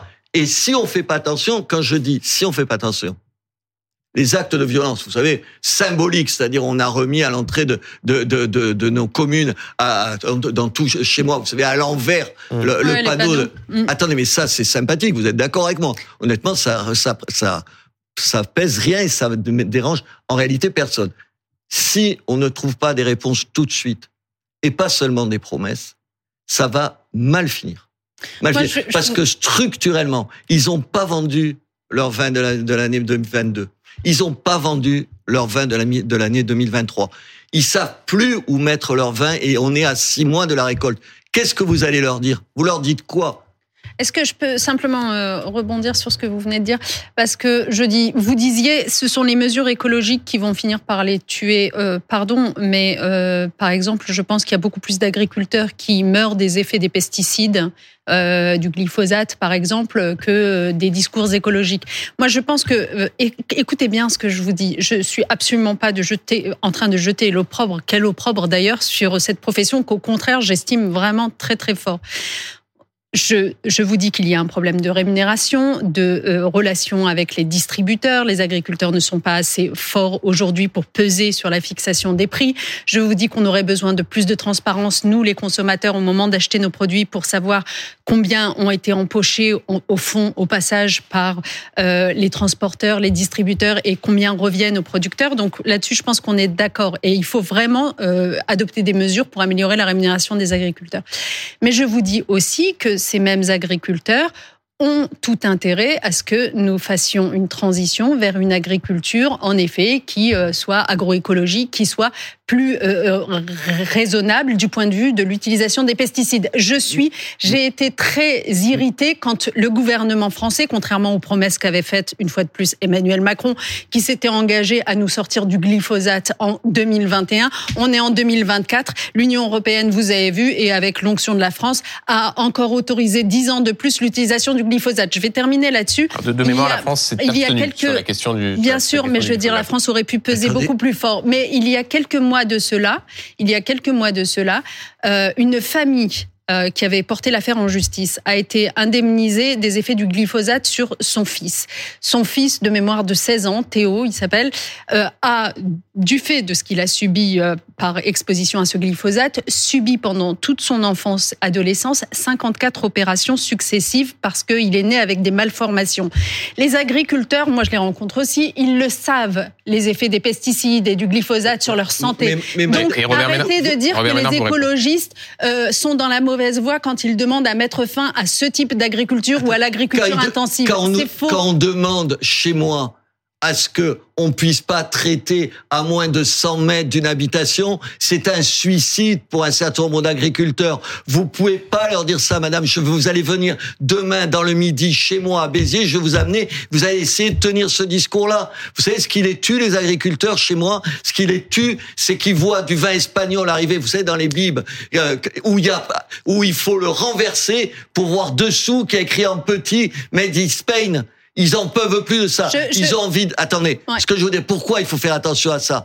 Parce que du coup, alors que la politique agricole commune, ça, attendez, ça a aussi sauvé une partie de l'agriculture. Le fait que les normes soient pas les mêmes dans toute l'Europe fait détester à des gens qui sont pas contre l'Europe. Ils vont leur font détester Bruxelles et je trouve que c'est dangereux. C'est ça que je veux vous Alors, dire. alors, il il y a peut-être un point sur lequel on peut être d'accord, c'est que précisément, moi aussi, je reproche à notre politique agricole commune d'avoir un peu trop libéralisé d'une certaine façon le secteur. Et euh, aujourd'hui, ce que vous disiez sur euh, sur euh, ce qu'on pousse euh, les, euh, les les viticulteurs à produire, c'est vrai que les politiques publiques les ont poussés à se tourner vers l'export avec euh, en effet des produits un peu de niche. Et ça, c'est une erreur que les agriculteurs et les et les viticulteurs vous font remonter souvent. C'est Mais- juste, attends, je me permets d'intervenir. On, on a vu Jordan Bardella aller sur le terrain et dire, moi, je suis le porte-parole de cette France qui ne veut pas mourir. Euh, c'est le Rassemblement national qui va récolter les fruits de ce Et- qui est en train de se passer qu'est-ce- là. Qu'est-ce qu'on s'en bat l'œil Mais c'est terrible. Vous avez compris C'est le même reproche que je fais à ce garçon que je vous fais à vous. Je m'en fiche. C'est pas le problème. Le problème. Non, mais il a raison tout à l'heure. Vous avez Guillaume Tabar oui. qui disait à juste raison. Il y a des gens qui s'intéressent, qui s'intéressent à, à l'agriculture là et aux problèmes parce que nom de Dieu, ça va faire le jeu du Non, Rassemblement j'ai pas dit ça va national. faire le jeu. J'ai demandé si, dans Non, la séquence attends, actuelle, pas dit le vous. Rassemblement national. J'ai pas dit vous, ça finit par être par la traduction en français normal pour tout le monde, ça veut dire ça. Mais attendez, c'est pas un problème que le Rassemblement national surfe là-dessus et qu'il est comme tous les partis quand ils sont dans l'opposition et qu'ils peuvent dire du mal de ceux qui sont au pouvoir. Il n'y a pas que ils, ils, en, ils enfoncent ce cheval. Moi, ce qui m'intéresse, c'est comment se fait-il qu'on est tellement attendu pour prendre à bras le corps cette question. Si, attendez, il n'y a pas trois semaines. Ça veut dire on reproche aux viticulteurs d'être ou aux agriculteurs d'être violents. Mais vous avez compris, le type, qu'est-ce qu'il te dit? Il me dit à moi, chez moi, il me dit, tu vois, tant qu'on n'est pas venu foutre le bordel dans les grandes surfaces, on peut toujours dire ce qu'on veut, personne nous écoute. Bah, Robert, Voilà. si, si je peux, là pour le coup, je- pardon, je- j'interviens dans le Oui, débat et ensuite je vous donne la parole. Euh, Est-ce qu'il n'y a pas une forme de pas de complaisance, mais disons de davantage de mensuétude sur un certain nombre de méthodes quand elles sont employées, quand ça vient des agriculteurs. attendez, euh, vous avez- sur le fait de bloquer des autoroutes, sur ce dont on parlait tout à l'heure, à savoir le fait d'aller parce que euh, d'après vous, faire ils vont exploser des vitres euh, aux directions de l'environnement. Mais non, parce que vous avez aussi une vision, pardon, de journaliste. C'est-à-dire, ça existe dans l'actualité. Vous savez, les- vous savez la justice. Les types, ils sont condamnés, mais ils sont condamnés. Hum. À, à- à Béziers, à Béziers, où il y a eu ces opérations dans les grandes surfaces. Figurez-vous que les grandes surfaces en question, elles ont porté plainte et ils seront condamnés. Hum. Donc, il faut arrêter de dire il y a une impunité. Il y a, il y a une impunité. Et puis. Il y a quelque chose, oui, il y a quelque chose. Vous avez raison sur un point. Les agriculteurs, c'est rien du tout. C'est quoi? 2% de la population 400 000 agriculteurs en Voilà, France. 2%. Le problème, c'est pas du tout ça. Le problème, c'est que c'est la ruralité, nos villages. Nos villages. Vous savez combien, Madame la Ministre, vous savez combien il y a de gens qui vivent en France dans des communes de moins de 10 000 habitants? 30% des Français.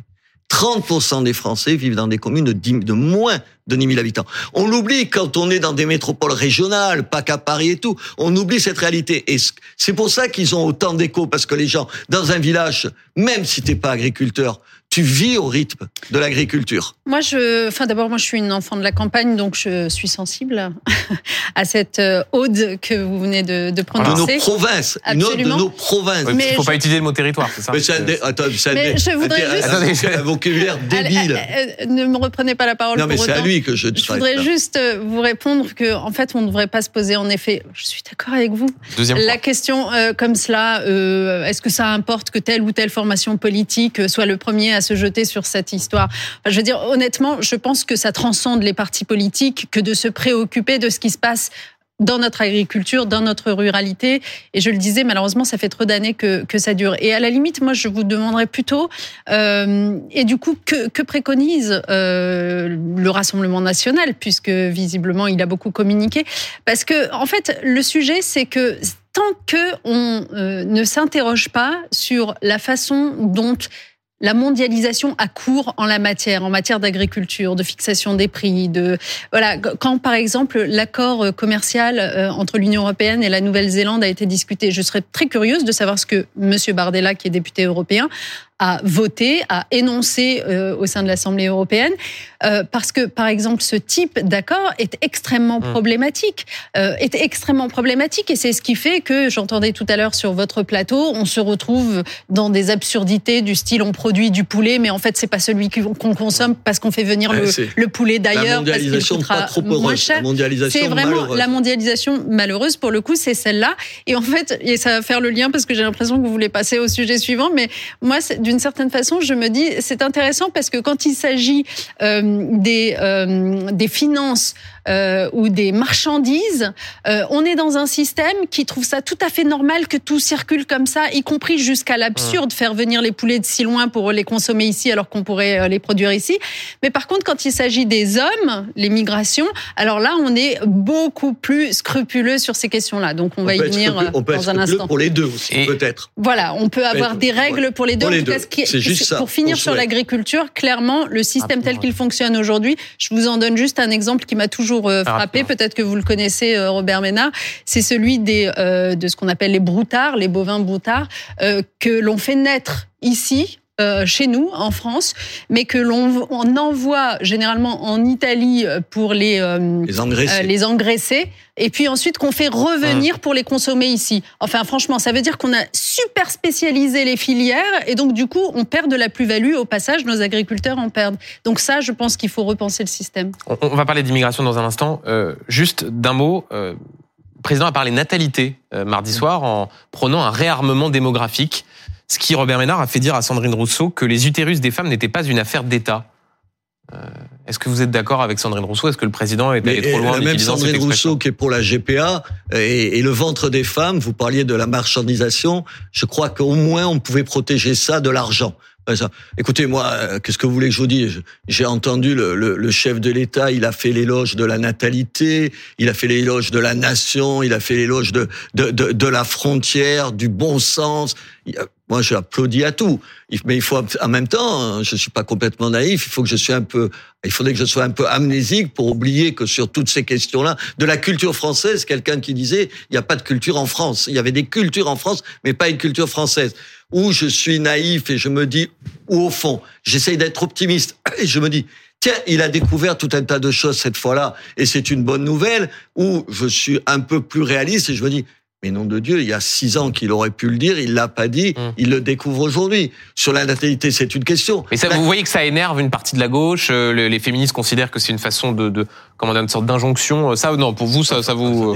euh, aider les femmes à avoir des enfants, et je pense qu'on pourrait tous se retrouver là-dedans. En fait, c'est quand même une bonne nouvelle. En général, on a envie d'avoir des enfants. On a envie de les avoir. Que la, la natalité baisse à ce point qu'on on soit à un seuil où on n'a même pas le nombre d'enfants suffisant pour renouveler euh, la population, c'est quelque chose qui est mortel pour, pour des pays. Qu'on se dise qu'il faut aujourd'hui prendre à, à bras le corps cette question, je pense que là-dessus, sauf être des idéologues, mais les néo-féministes, c'est du délire.